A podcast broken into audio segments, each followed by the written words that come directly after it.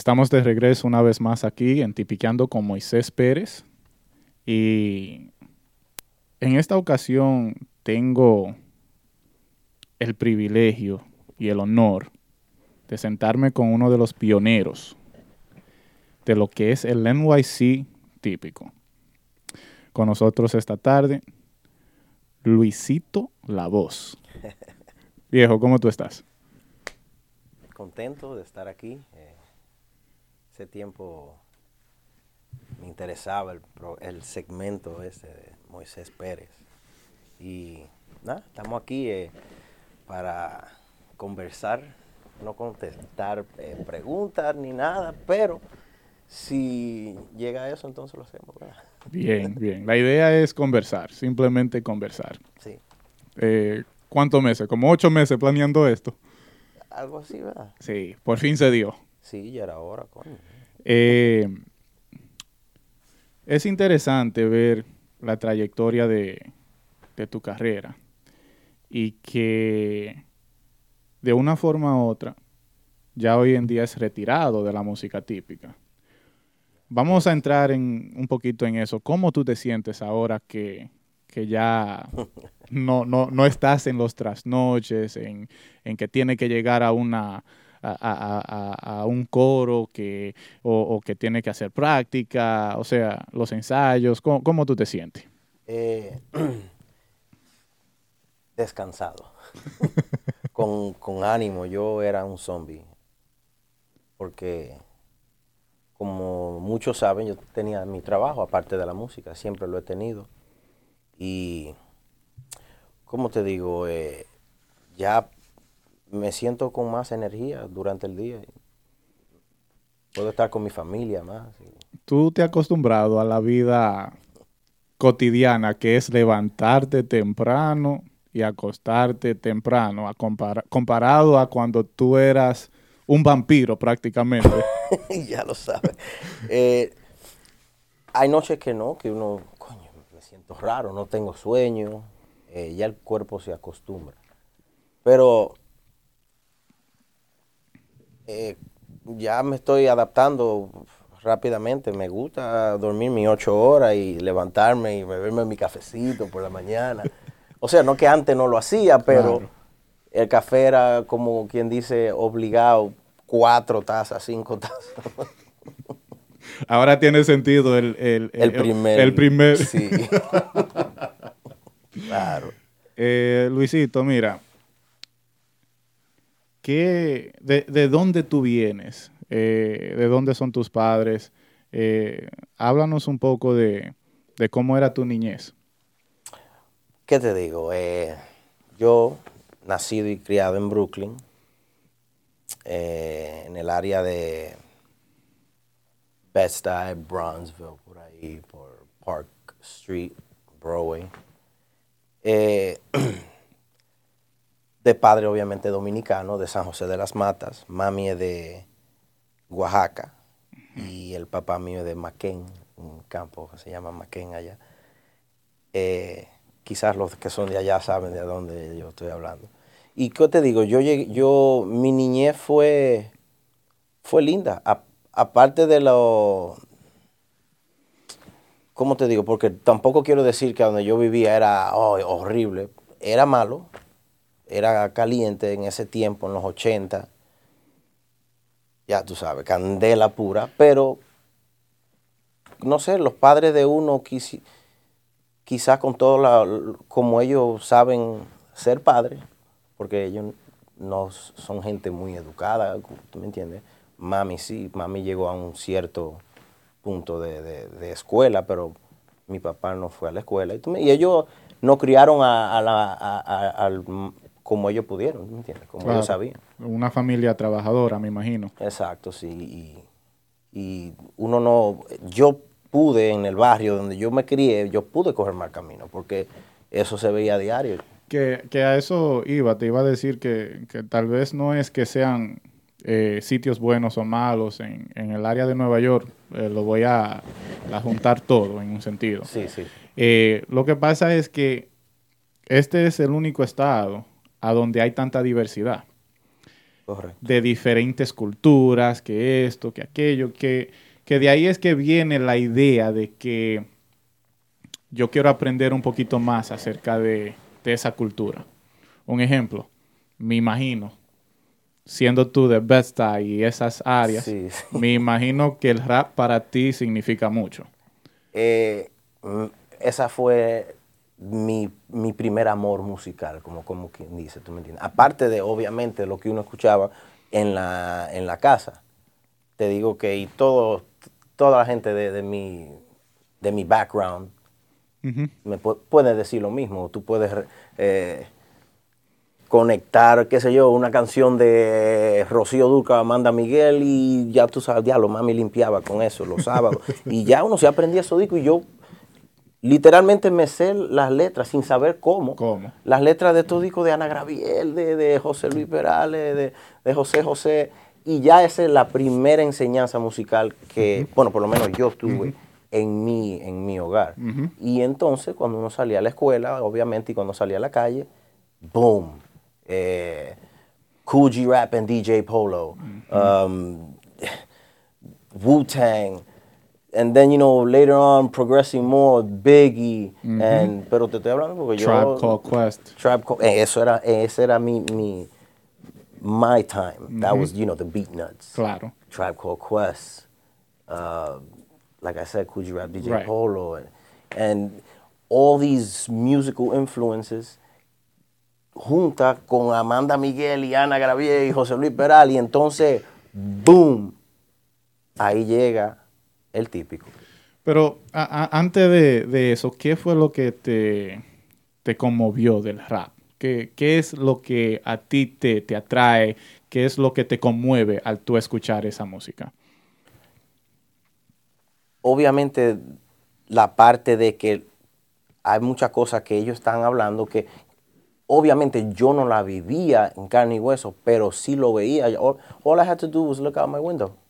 I mean, yo abría la ventana y qué sé yo, una de diez veces que yo era viendo a alguien que lo estaban jolopeando, uh, somebody, a car accident, a fight, a gang fight, this and this and that, drunks fighting, a crackhead, and so ¿Te sentías identificado con las Claro. palabras que tú escuchabas? yo oía eso y yo, yeah, that's what goes on in the hood. Eso, re- vida real pasa en el hood. Y eh, obviamente entonces lo- la parte rítmica, que yo lo he tenido en la sangre. Claro. Pero tiene que ser genético eso. sí, porque mami, mami canta un poco. Ok. Sí, sí. Oh, de ahí es que viene. Sí, mami canta un poco. mami afina, como dice. Qué chulo. Mira, eh, entonces tú tienes ese contraste. ¿Qué, ¿Qué significaba eso para ti? Porque una familia trabajadora que quiere emprender valores tales como ser amable, eh, ser educado y que tú salgas de, de, de esas cuatro paredes a un mundo a donde no hay certeza, porque a donde tú vivías, eh, que lo entiendo y me identifico, eh, de repente uno simplemente tiene que cerrar los ojos y cualquier cosa puede pasar. Así es. ¿Cómo tú hacías con ese contraste, como tú dices, el boom? Porque es, un, un- es poco chocante Claro. entrar a tu casa y, y ver las cosas de una forma y afuera de otra. Eh, para serte sincero, tú a esa edad no capta en realidad la, la importancia de la diferencia de lo que está pasando en, en- en tú entrar a tu hogar y entonces salir y entrar a, a- a the real world, como dicen, boom, que cualquier cosa puede pasar en, en tu, en tus alrededores. Eh, me acuerdo yo que yo caminaba a mi escuela, o sea, la primera escuela que fui, a public school, elementary school, que era medio bloque, yo nada más caminaba. Pero a llegar ya, esa etapa que yo tuve que ir a junior high school, yo tenía que caminar todo Broadway, después todo Graham Avenue, para llegar a la IS-49, y ya yo veía más cosas, y ya entonces tenía más riesgo porque yo tenía que caminar todo eso solo. Y que un bloque aquí en Nueva York puede ser la diferencia en tu estar Oh, sí, claro. bien y el otro en peligro. en peligro. Y a diario tú tienes que, o sea, vivir tu día a día así, en, en- de esa manera, ¿tú me entiendes? Y no lo no te niego que diga que, oh, que, que, oh my God, fue una exper- Me encanta tener esa experiencia porque me da, me da, o sea, certeza que yo puedo caminar donde sea. Y La si uno anda con Dios, claro. si uno anda con Dios, no tengo malicia, no, Claro. Pasé unos sustos, claro. pues. ¿Quién eso, no? es, eso es seguro, tú me entiendes. Pero puedo decir a toda certeza que sí, que no. Bien. I'm diverse. Yo soy un social chameleon. Ey. O sea que va- va- vamos a hablar un poquito de eso.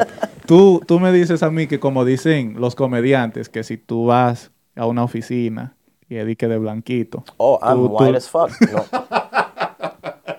Me convierto un gringo. y, un y en, gringo. y en el bloque, si Ya entonces, wow, break it down to whatever I'm, what's happening there. Y si voy al consulado dominicano, me vuelvo un barbuena cualquiera. y en una discoteca dominicana. También es juquero. Oye, yo soy un chameleon, tengo que hacerlo porque es como tú dices, estamos, vivimos en una ciudad diversa, Claro. demasiada raza, demasiada gente. Claro, claro. I'm raving now.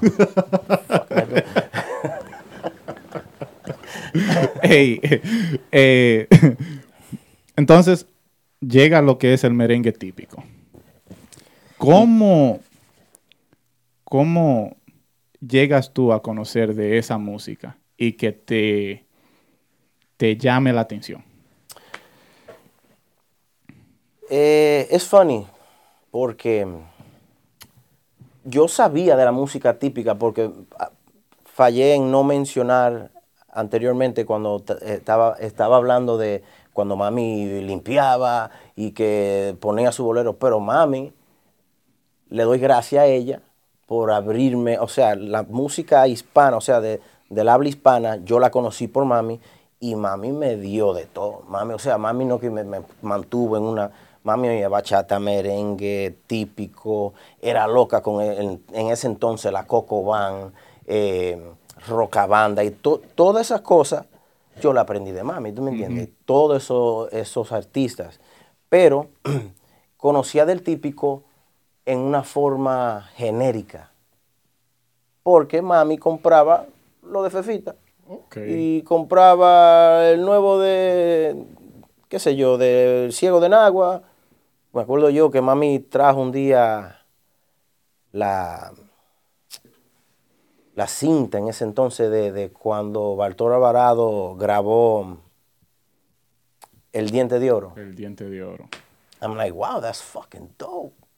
Dun, dun, dun, dun, dun. Y yo, wow, está heavy eso. Pero no conocía la música típica en fondo hasta que llegó mi tío de Santo Domingo, el hermano de ella, que es bajista. Ah, Eh, en ese entonces era bajista de Ramfis Torres.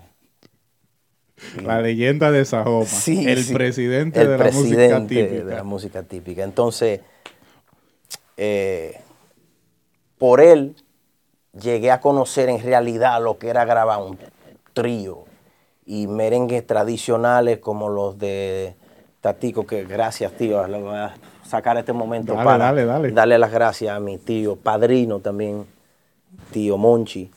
Eh, muchos lo conocen, eh, quizás lo- la- de la nueva generación quizás no lo conocemos, pero por él en realidad yo estoy en la música, porque él fue que me abrió los ojos a que en sí yo, esto era lo que a mí me gustaba.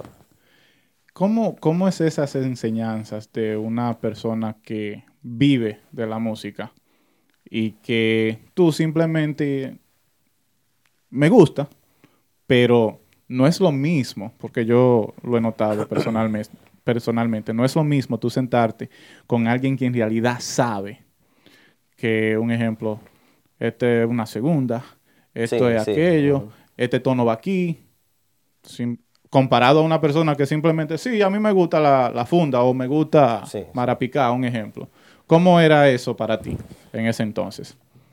como te digo, cuando tío me, me, me, me, me enseñó este nuevo mundo para mí. Y voy a poner, un- voy a hacer una pequeña, anécdota de, de- de lo que me pasó, o sea, de algo que yo tengo viviente en, la, en mi cabeza.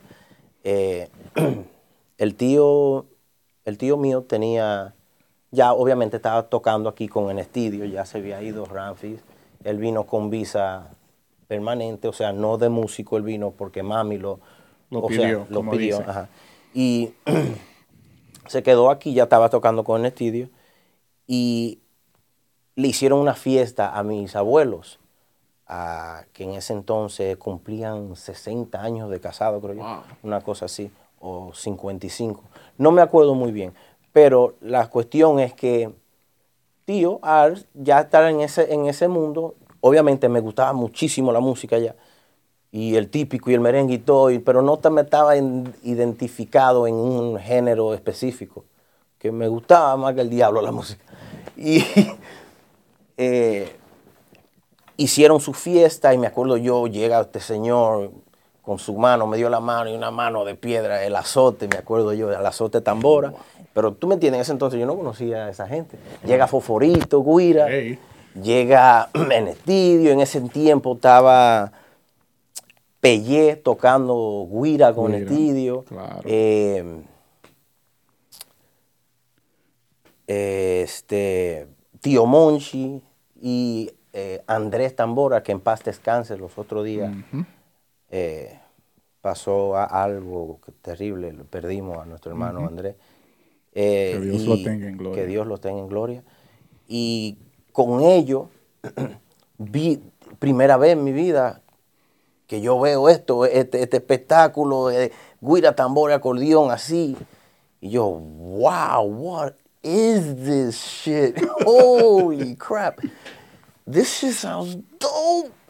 And I'm like, okay.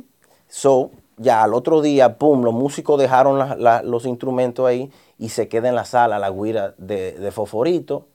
Mentira, la guira de De Pellé. Pellé. Ah, Porque Pellé fue que dejó, dejaron obviamente era con el estidio que él tocaba. So, la guira de Pellé se quedó en la sala de mi casa. Y yo, "Hmm, dominguito, la tarde. y yo, déjame agarrar esta guirita, porque I've never had it. Ah, I never had it. No, yo no fui de los niños de que, que le compraron una guira chiquita y después una grande y después otra más grande. No, a mí la primera guira que yo agarré fue grande y arranqué a tocarla para aprender, no dije y la para de Pellé Peña. y la de Pelle. Y la agarré y yo dije, this looks fairly easy, you know? Couple of things here. Give me, let me grab this cheese grater and do what I have to Caballito. do. Yeah, yo dije, Ya. déjame, I that was the first thing I did. I learned the caballito. I'm like, That's it. what? This is easy. Y'all niggas ain't got shit on me. y I thought I was a man. And those were like five seconds of fame. Then my uncle came. Obviously, he crushed my dreams and said, uh, no, you're doing it wrong, first of all. Y yo dije, ok, so show me. Dice, ven, tú sabes lo que yo te voy a hacer. Me dice, te vamos a llevarte a una fiesta para que aprenda a tocar. Eh. Y my mom didn't really like the idea of that. you know, ¿Cu- cuánto- ¿Cuántos años tú tenías? tenía 12 años de edad. Ok. 12 para 13. Y nada, logré irme para mi fiesta contigo. En- y me acuerdo exactamente dónde fue. En la Nueva Estrella, creo yo que se llamaba. Un restaurante que había. Si mami hubiese sabido para dónde yo iba, no me deja. ¿no? No me deja ir. Pero me fui para mi fiesta y fue allá. Se armó un pleito de todo tamaño también, de apague y vámonos. Y nada, pues yo me metí en mi baño, tío me agarró, me echó una Amén. llave, me metió para mi baño. Y se, no es como ahora una, una- en una fiesta se arma un lío. Y que Dios no lo quiera porque ya estamos más Sí, adultos. hay más conciencia. Hay más conciencia, pero antes se armaban así, pim, pum, bum, bum, bam. Y bum, bum, bum, bum, se armó su fiesta, pum, par de espejos rotos, pero eh, Enetidio sigue tocando ahí. Y arrancaban su, su- su fiesta. A, a las, a las 5 de la mañana acababan esta fiesta. Y cogí para allá y de ahí para allá fue, wow, yo me quiero ir contigo, yo quiero ir contigo, yo quiero ir contigo. Y everywhere was with tío.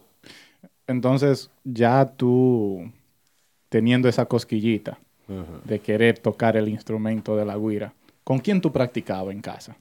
Y yo me imagino que la mamá tuya decía, pero cállate muchacho. No, olvídate. Eh, la suerte es que mami trabajaba en una factoría y yo, I was pretty much home alone. O sea, yo estaba solo en la casa por la, la buena mayoría de la tarde.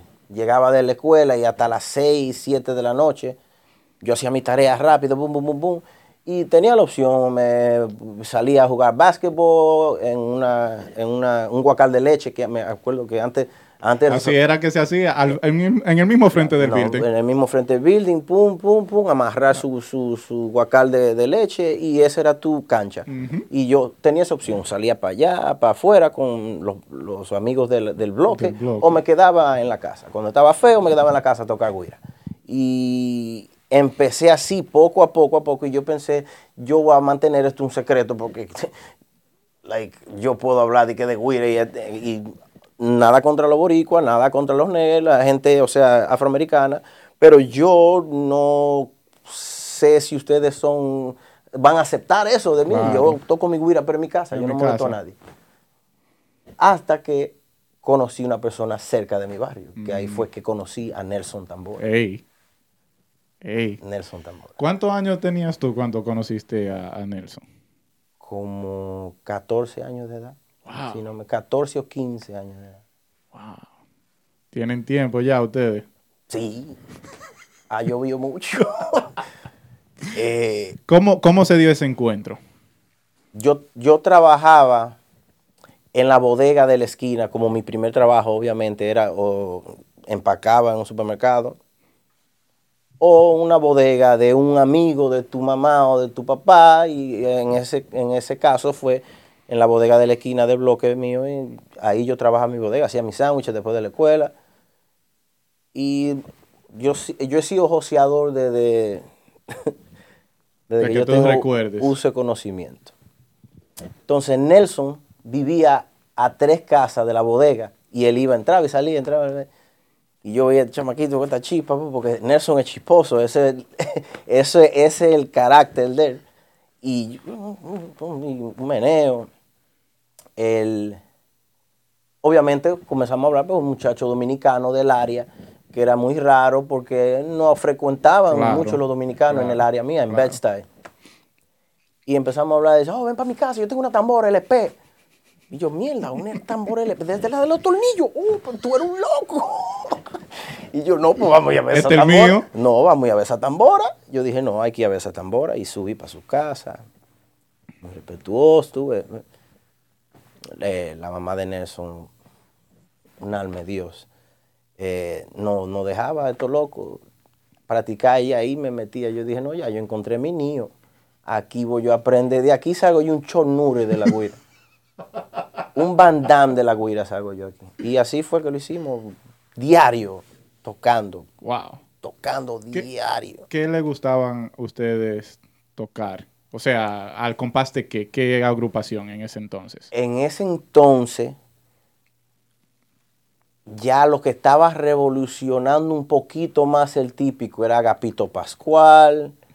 Eh, me acuerdo yo que sacó un tema. No me voy a ir mucho para atrás porque si me voy para atrás en los temas más viejos de él, como la vieja y su, pipa. Ya eso eran los, los, merengues que yo oía, como te digo, cuando mami lo tenía que hacer. Ya yo estoy más adelante, ya Agapito Pascual estaba con la mujer moderna, me acuerdo. Café Pilón con Anthony eh, Santos. Sí, eso fue un poquito más, adelantado. Pero todavía, la mujer moderna todavía estaba, eh, me acuerdo yo, la rubia. La rubia. Entonces, escuchábamos a Agapito, escuchábamos a David David. David David, claro. Eh, escuchábamos mucho a, a los merengues clásicos así como, qué sé yo, eh, Francisco Ulloa cuando grabó con Juan Luis Guerra y cosas así.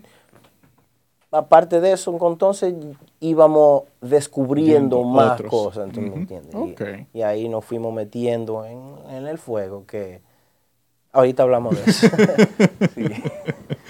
¿Cómo era esa dinámica? O sea, eh, ¿tú tienes más hermanos o, Yo no tengo hermanos, hermana.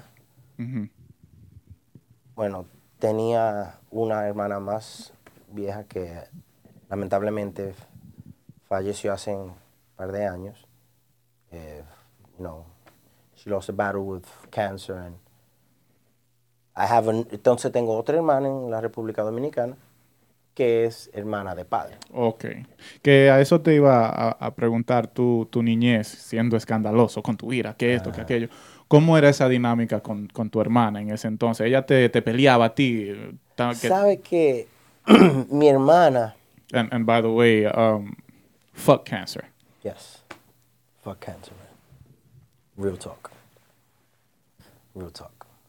Thank you, thank you. Este, mi hermana es un, en ese tiempo yo no lo valoraba. Pero ahora yo digo, diablo, pero mi, mi hermana no me jodía a mí. Mi hermana era, me apoyaba en lo que sea. Y You're doing good job, good job, Louis. Louis me decía ella, me decía, good job, Louis. You're doing a great job. She didn't give a fuck what I was doing, but I was doing a great job for her. She was like, yeah, That's all right, beautiful. Do it, do your thing. That's beautiful. so, no tuve nadie que me peleara y como Ok. te dije, mami era muy apoyadora. Papi le gustaba el chupe, so no, no había problema. My house was open, open, Vamos allá. open music studio. sí. Eh, ¿qué, qué dinámica había en, en esa amistad con, con Nelson? De, ¿qué, qué, qué ideas surgieron de esos juntes? rápidamente en ese entonces, cuando nos conocimos, vino ese boom, ese auge de la bachata.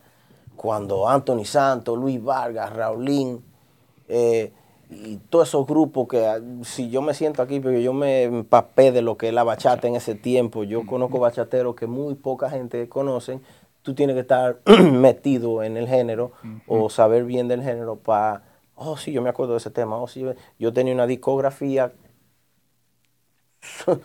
Te digo, eh, y Nelson también, me acuerdo yo, que entre él y yo teníamos alrededor de 4.000 CD. Teníamos los Case Logic Books, no sé si te Oh. acuerdas, los álbumes, claro. para meterlos CD. Oye, todo eso yo lo cambié a un external hard drive. Yo- Está, está muy exacto, igual. que ta- éramos burriquitos en ese tiempo, pero la tecnología no estaba. ahí, ¿me entiendes? Claro. Pero yo, oye, yo hasta DJ era con esos, ven acá, con todos estos CD, yo grababa mixtapes y toda la vaina. De todo. pero fue una química increíble. Él le gustaba lo mismo que a mí y vivía a menos de un bloque de mí. Yo no tenía que preguntarle a mami que si yo puedo. No, un palo.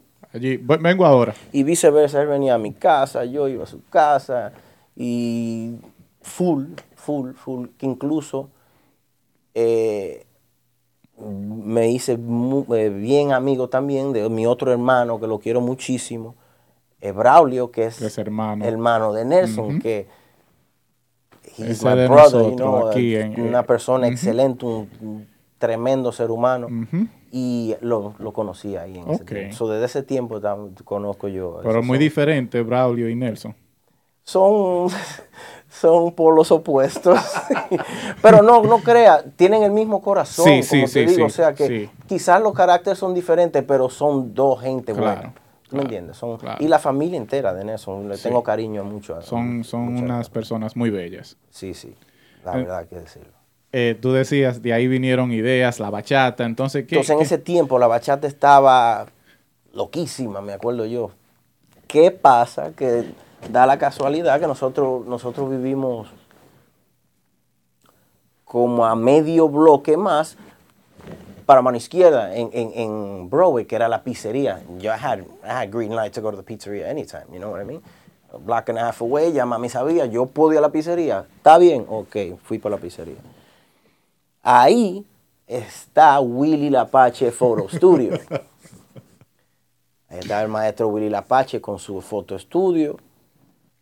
Y Nelson conocía a uno de los muchachos que trabajaba con, con Con Willy, Willy. En, como band boy, me acuerdo yo en ese entonces. Y a veces cubría para voces y to- segunda guitarra. El potro, mi hermano, donde quiera que esté, no sé, tengo tiempo que no lo veo, pero el potro, me acuerdo yo, y Nelson se conocían, boom. ¿Qué pasa? En ese tiempo Enrique Guira estaba saliendo del grupo. porque iba a tocar con Elvis Martínez, si Eh, no me equivoco, sí, algo creo- así. Algo así era. Ajá. Entonces, eh, Enrique se iba. eh, Willy, si no me equivoco, quería cambiar el grupo, estaba teniendo algunas complicaciones con algunos cuantos músicos. Entonces, ya ahí quedaba el espacio vaca- eh, vacante o vigente para mm, Monchi que entrara a tocar bajo, mi tío, Mm, Nelson que tocara tambora Y y, yo y bongo y yo guira y entonces ahí tenía yo la luz verde de mami porque yo estaba jovencito para tocar. No, con tu tío, yo voy contigo. con tío. Y ya incluso ya yo hubiese tocado un par de fiestecitas para cubrirle a David David que en ese tiempo estaba tío Monchi tocando con David David. So, yo toqué mis par de fiestecitas con David. Quizá muy poca pero toqué un par de fiestecitas. Pero en, en realidad yo arranqué con la bachata. ¿Cómo, ¿Cómo fue esa experiencia para ti, tu primera vez en tarima y tocando? Me di un calambre que solté, oye, el gancho paró arriba del, de Nelson. Un calambre de aquí aquí, porque tú sabes, tú toques en, toques en la sala de tu casa. Oiga, se lo estoy diciendo a ustedes, óigame bien, óigame bien, guireros que están en esto. No es lo mismo tú en una tarima que estar en la sala. Te lo digo por experiencia propia porque yo pasé par de vergüenza. ¿Ok? Así que, public service announcement. Este. Now back to our regularly scheduled Back- program. yeah, yes. este, me, no, me volví, me volví un etcétera, mano. Feo, feo, feo. Y, pero ¿qué pasa? Que ya yo agarré mi gancho y seguí porque you had to keep going. Y así es que se aprende. Yo siempre tenía esa actitud. Y durante el tiempo que fui guirero típico, yo no era de que la saeta haciendo repique ni nada. Pero cuando tocaba ajustar, se ajustaba. Te, te defendías, sí, como dice. sí, sí. Bien. ¿Y cuánto duraste tú ahí con Willy? Duramos alrededor de tres años por ahí. Wow. Sí. Pues tú cogiste pela entonces con, con la bachata. Sí, sí, me acuerdo yo que... Y Tú- Willy, Willy tocaba mucho en ese ¿Tú, tiempo. tú tenías más o menos cuántos años en, en ese entonces? ¿Tú ya tú 16, 17? 16, 17. Ok. Ya yo estaba- Entonces tú saliste teniendo tus 20. Por ahí. Ok. sí. 20 o... No, 19. por 19, ahí. ok. Mm, Fueron como dos años. Y... ¿Qué te digo? La bachata, el típico no era muy popular aquí. ¿Tú me entiendes? Que eso fue... el boom, como te digo, el boom de Nelson y mío fue, obviamente, antes de eso ya yo había, hubiese conocido quién eran Cristian y Tormenta, Estaban aquí. con porque estaban aquí y yo lo veía contigo, ellos tocaban, a veces Sí. pasaban por ahí porque ellos, se- ellos estaban aquí. Y en ese tiempo yo lo veía como tremendo músico, pero no tenían ese, ese, ¿cómo te digo? Esa fórmula que ellos crearon cuando salieron con el prodigio, que nadie le estaba haciendo caso, pero los que sí saben, Eh. estaban escuchando esto por primera vez, estaban diciendo, wait a fucking minute. What is this? What the fuck did I just hear right now? So you could do that with a guira. You could do that together at once. Es unísono así, todo junto. Y que suene así tan bacano. No, no, repíteme eso otra vez, por favor. Sí. Es pariguayo. Oh, man. Cuando yo oí eso, eh, tan, tan, pararara, parara, pam, parram, pam, pam, perdón. Y yo, no, pero espérate, what? Devuélvelo un ching ahí. Eh, y yo, ya tú sabes, me acuerdo yo que eso fue lo que me dio el right hook. Obviamente, como te digo, hubiésemos oído ya a ellos tocando, ya yo estaba empapado de lo que era la música típica, cuarteto, trío, de todo, Claro. ya la discografía completa de Tatico Enrique, con todo el respeto que se merece, ya yo me la sabía casi toda. Eh, cuando te digo que un muchacho a los 13 años que se sepa la carta, o, o que, ¿tú me entiendes? O- Claro, o, claro. o la cama, o... sea, no ya era- específicamente sé si son de, de Tatico, pero digo yo de esa clase, de esa línea, de, ese, de ese entonces. de ese- Claro. y a oír esa cinta que está prodigio con su saco y los muchachos así en una escalera, En la uno atrás del otro. Y, el saco rojo. El saco rojo. Y yo dije, espérate, ¿y qué es esto? Yo gasté la cinta. Se me rompía, abría la cinta, le ponía tape y bu, bu, bu, viene cinta nueva. Y macá, y macá, y macá, y, pero no gustaba mi cinta. Y, y con eso aprendimos de todo. Yo y Nelson. Y ya cuando tú, cuando tú llegaste a ver a, a Willy Lapache, en ya en los últimos meses que estábamos nosotros, era la banda. Todos los cortes del prodigio y la super banda, ya Willy Lapache lo tenía en su repertorio. Porque éramos enfermos, te digamos que éramos enfermos, conseguíamos videos de patronales de Mao, Esperanza, cuando, cuando, oh, pero esto es antes. Nosotros conseguimos un video, ya cuando lo o sea, cuando conocimos ese, esa fórmula que ellos tenían con Tony, Darío, eh, Eh, Guancho. Guancho y no, antes era cabeza, yo lo había oído sí, con, sí, con sí, cabeza, pero a oír- ahora oírlo con Guancho, era, tú me entiendes, era como que, wow, Era un complemento que creo que hoy en día todavía no se, no se ha podido reproducir y no creo que se pueda reproducir. y no creo que, porque sé que también tenemos que tomar en cuenta eh, que en ese tiempo dio tan duro eso porque no había No nada. había, claro. Con todo el respeto que se merece José Cabo y la artillería pesada, que en ese tiempo eso era lo que estaba rompiendo, me A, acuerdo a yo. todo el mundo. Y me encanta ese grupo. Oye, si yo quiero escuchar una música típica bien hecha, sin mucho Bla, bla, bla, como floreo o floreo o no me cambie mucho, como dice Manuel Torres, me acuerdo yo, doctor, por la línea ahí, que, que no se salga de la línea ahí, doctor, yo. So, cuando tú quieres oír merengues así, tú tienes La- que la ir, la artillería. artillería pesada, el aéreo, Ujú. Boca Chula, Ah, Mario, La Incre- Sombra, increíble. Nicole Peña.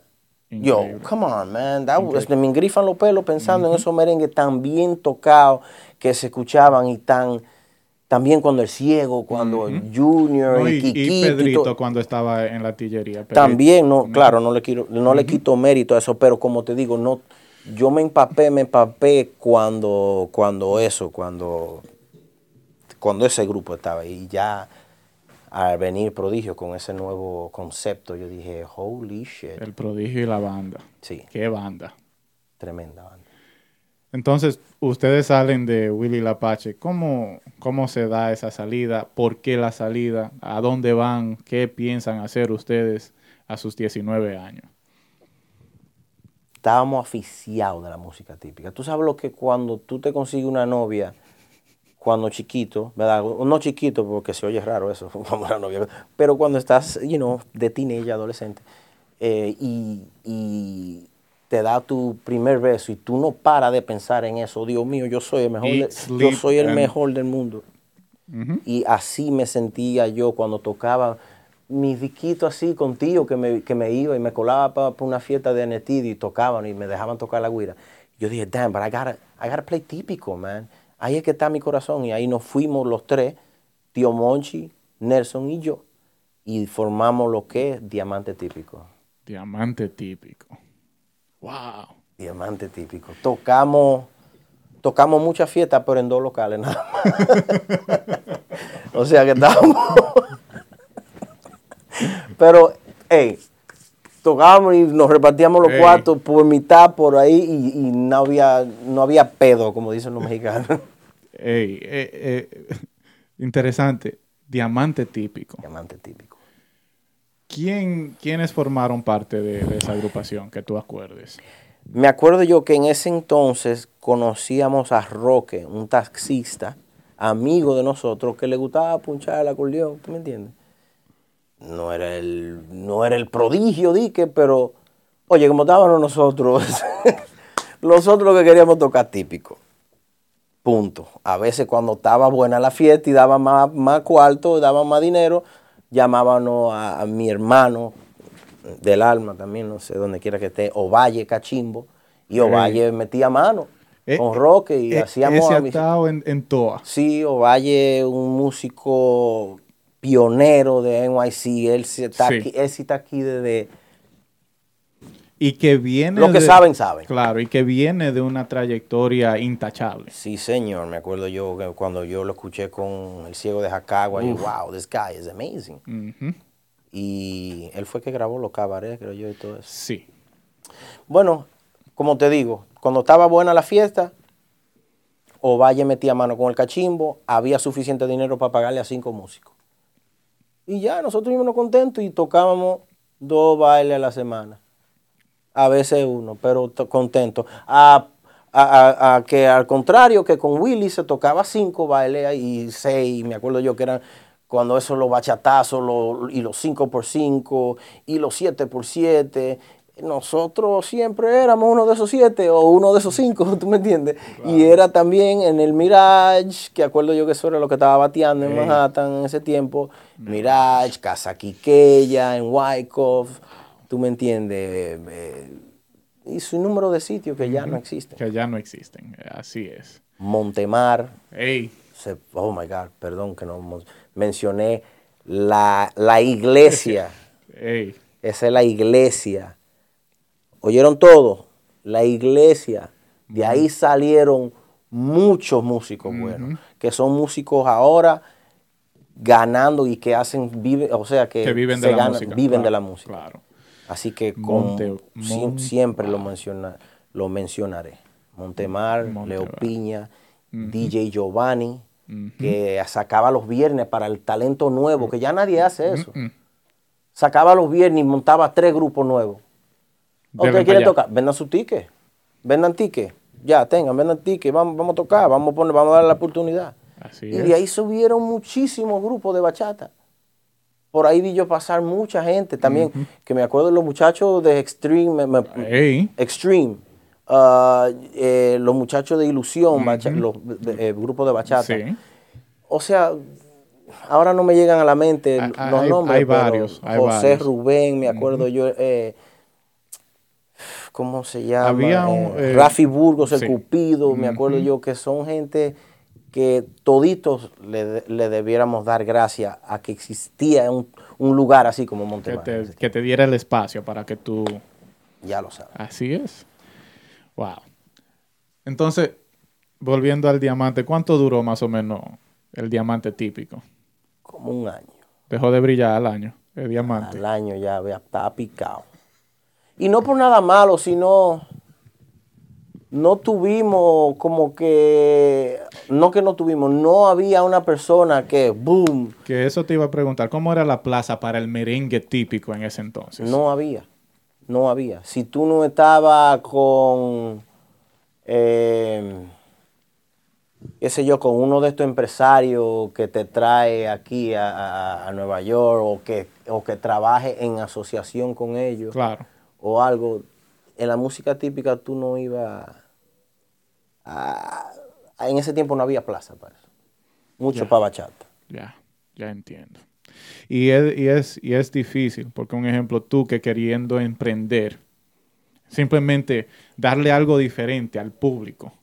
Que hacía falta aquí, porque el merengue típico se tocaba exclusivamente en fiestas privadas y en restaurantes. Nada más, nada más. Y tú no veías un grupo muy difícil, tuve un grupo entero, completo. Claro. De que eh, conga y saxofón y, y de que sonido para afuera, sonido para afuera, pero venga acá, ustedes van a tocar con monitores. Y así era en todos los lugares, en todos los lugares. Y el afiche que uno tenía ya con la música típica al diamante no funcionar, yo estaba cerca de algunos amigos que estaban haciendo un proyecto y veían mi potencial. Bien. Y ahí viene Mambo Típico. Mambo Típico. Tu amigo, tu hermano, Nelson Record. Mi papá. Ese hombre tengo mucho que agradecerle yo en, la música. Una bella persona de Sahoma para el mundo. Yes. Porque eh, para mí Nelson Worldwide ahora. Sí, no, Nelson is pretty international. But yeah, he's um to me he's still Nelson, Records. right. Uh, Nelson Torres. Beautiful human being. Beautiful human being. ¿Cómo se da eso? Este, me acuerdo yo que en ese entonces iba mucho a la tienda. Un, bueno, salen, son familia, Manuel Torres y iba mucho a visitar a Nelson y en ese tiempo él, ese señor era enfermo con la música típica. Es porque cuando tú, tú no dices que deja de ser enfermo, como yo, yo, yo siempre soy enfermo con, el prodigio y la superbanda y con los muchachos de la banda y con la música típica en general. Claro. Pero este hombre quería, él decía, doctor, mire, yo quiero ir a una fiesta que cuando yo pido un tema, me lo toquen de una vez y el inteiboro rajado, todo el tiempo y la guira arriba, siempre atacando. Y, y él, él estaba harto de que aquí en Nueva York no había un grupo que podía llenar, o sea, llenarle ese, ese... Las expectativas que él buscaba. Que él buscaba, porque doctor, porque coño, ¿cómo usted me va a decir a mí que un, que un, un grupo así de Chiqui Rodríguez salió los otros días? Y ese grupo hay que verlo, doctor, mire. Eh, hablando de Chiqui cuando... Es Inteiboro, sobao, doctor. Y, y yo decía, Manuel, tranquilo. Vamos a hacer el interboro. Pero que no le dé una cosa ahora, porque ahí se ve da. Pero no, Manuel quería eso. Y eso fue lo que lo, que lo, llevó a él a decirle a Nelson que, que lo ayudara a hacer ese proyecto de Mambo Típico. Cuando tú entras a las negociaciones para ser parte de Mambo Típico, ¿también hablaron con Nelson o era solamente a ti? ahí fue que hubo un pequeño percance. Ok. Eh, ahí tuve, tuvimos que partir por ambos lados, quizás, tú me entiendes. Eh, ellos, tío me entendió de una vez, tío Monchi. Nelson no mucho, pero él supo que, come on, estamos en progreso todo el mundo y obviamente ya ellos tenían un grupo ya hecho y a mí me querían añadir como pieza de más así, like, you know what, vamos a poner, ven, join, you know, porque tú eres joven quizás, no dije que los que estaban en el grupo eran viejos, pero yo era una atracción porque un muchacho tan joven en un grupo típico, espérate, espérate, déjame ver, en ese tiempo no existía mucho eso, y por lo menos aquí en Nueva York, y mm, nada más fue a mí, y él, él se sintió mal, pero luego entendió. Bien. Ahí entonces llego con un grupo ya que estaba hecho y incluso lo hicieron para un 31 de diciembre en una fiesta en el Mar de Plata. Y esa fue la primera noche que tocamos todos juntos. Wow. Yo toqué cinco sets ese día. Casi nada. Cinco sets. ¿Oyeron bien? Cinco sets. que eso, eso no se ve ya. Oye, yo soy un... Cinco sets, oye, cinco sets yo soy un músico frustrado, di que guirero. Claro. Y llegué a tocar con Pedro Checo. Lugos, antes de Lugo ser Lugo. Ya. Eran cuatro C que uno tenía que tocar. Cuatro C. Cuatro. Pero estos son cinco. Fueron cinco C. A mí me dio fiebre al otro día. A mí me dio fiebre al otro día. El brazo yo lo iba a poner en hielo porque yo tocaba guira con el cuerpo, porque yo le metía, y entonces, ¿qué pasa? Estoy con estos músicos veteranos y no hay un guirero. Ellos estaban cambiando, el tamborero se la daba, César le daba la tambora al azote, el azote se la daba a Boca Chula y, y yo en la guira, cubriendo todo, todos estos músicos. Radamés Rodríguez subió, tocó Radamés Torres, me acuerdo yo, tocó un tema Nicole Peña, eh, Belarminio tocó la mayoría de la noche casi. Son, ya van cuatro acordeonistas y yo de guirero todavía. Pero ahí me, me, coroné yo. Yo dije, no, si yo, si yo sobrevivo esta noche, yo puedo correr un maratón fácilmente. Entonces, ¿qué pasa? Tocamos esa fiesta y quedaron tan encantados con el grupo que quisieron hacerlo mambo típico. Mambo típico. Mira, una de las cosas que, yo hice un poquito de tarea. Y, antes, antes de... O sea, tú, tú eras guirero y duraste eh, una gran parte siendo guirero, pero hubo un momento a donde tú pasaste al frente. ¿Cómo se dio eso? Ahí fue que, incluso yo lo sabía esto como que te mencioné al principio del, del, la conversación que estamos teniendo ahora. No quiero llamar la entrevista porque no sé, estamos no, estamos conversando, viejo, tranquilo. Entonces, eh, Manuel se dio cuenta mi carisma porque un día subió eh, el que era en ese entonces guirero de Chiqui Rodríguez, Raúl. Raúl, a tocar con mambo típico. Obviamente Raúl, mucho más guirero que yo. Yo era guirero en ese entonces, pero estos músicos de allá llegan Pulío, como dice. pulido, pulido, pulido to the fifth power, my nigga, like bien. Entonces, yo toco guira, pero obviamente él suena mejor. Y yo no soy egoísta para decir, no, no, eh, pero, eh, pero no, pero yo lo hago esto. No, no, él suena mejor que tú. Y a Manuel también le gustó el carisma que yo tenía adelante. Y se dio cuenta porque tocamos ese entero así, lo hicimos así. Obviamente, en ese tiempo no había coreografía porque yo estaba cubriendo ahí adelante y él estaba tocando guira, pero ya en ese- después se fue arreglando la cuestión. Y él dijo, doctor, yo, yo creo que el lugar suyo es tocar adelante. Usted adelante, mire, perfecto. Y metemos el muchacho a la guira allí atrás. Ay, ay, hasta el chinito podemos buscar. Y digo yo, no, usted que sabe, usted, este, el, grupo es, el grupo es suyo Usted es dueño. y yo hago lo que usted quiera, usted sabe que yo hasta por un coconete toco ahora mismo, yo conmigo no hay problema. Y así lo hicimos. Y desde ese entonces se quedó Luisito, Luis, Luis Guira, le cortan el rabito de la guira y se, se fue para Luisito. Luisito. sí. La voz, adelante Digo, ahora. sigue, sigue, sigue siendo. Antes de, antes de, brincando un ching, antes de que Rube pegara el pichoncito en, el, mi- en el 2008, 2007, ya tú lo cantabas con el mambo típico. ¿Cómo se dio, de, cómo, qué te atrajo ese, ese, ese tema para tú querer cantarlo? Ese fue el primer tema que yo grabé como vocalista. O sea, con ellos, con Mambo Típico. Y fue una idea de Manuel, porque Manuel escucha, eh, Manuel escucha la música típica, él es, él ama eso, o sea, que él, él escuchaba eh, cintas viejas, eh, long play, LP, cosas que nadie...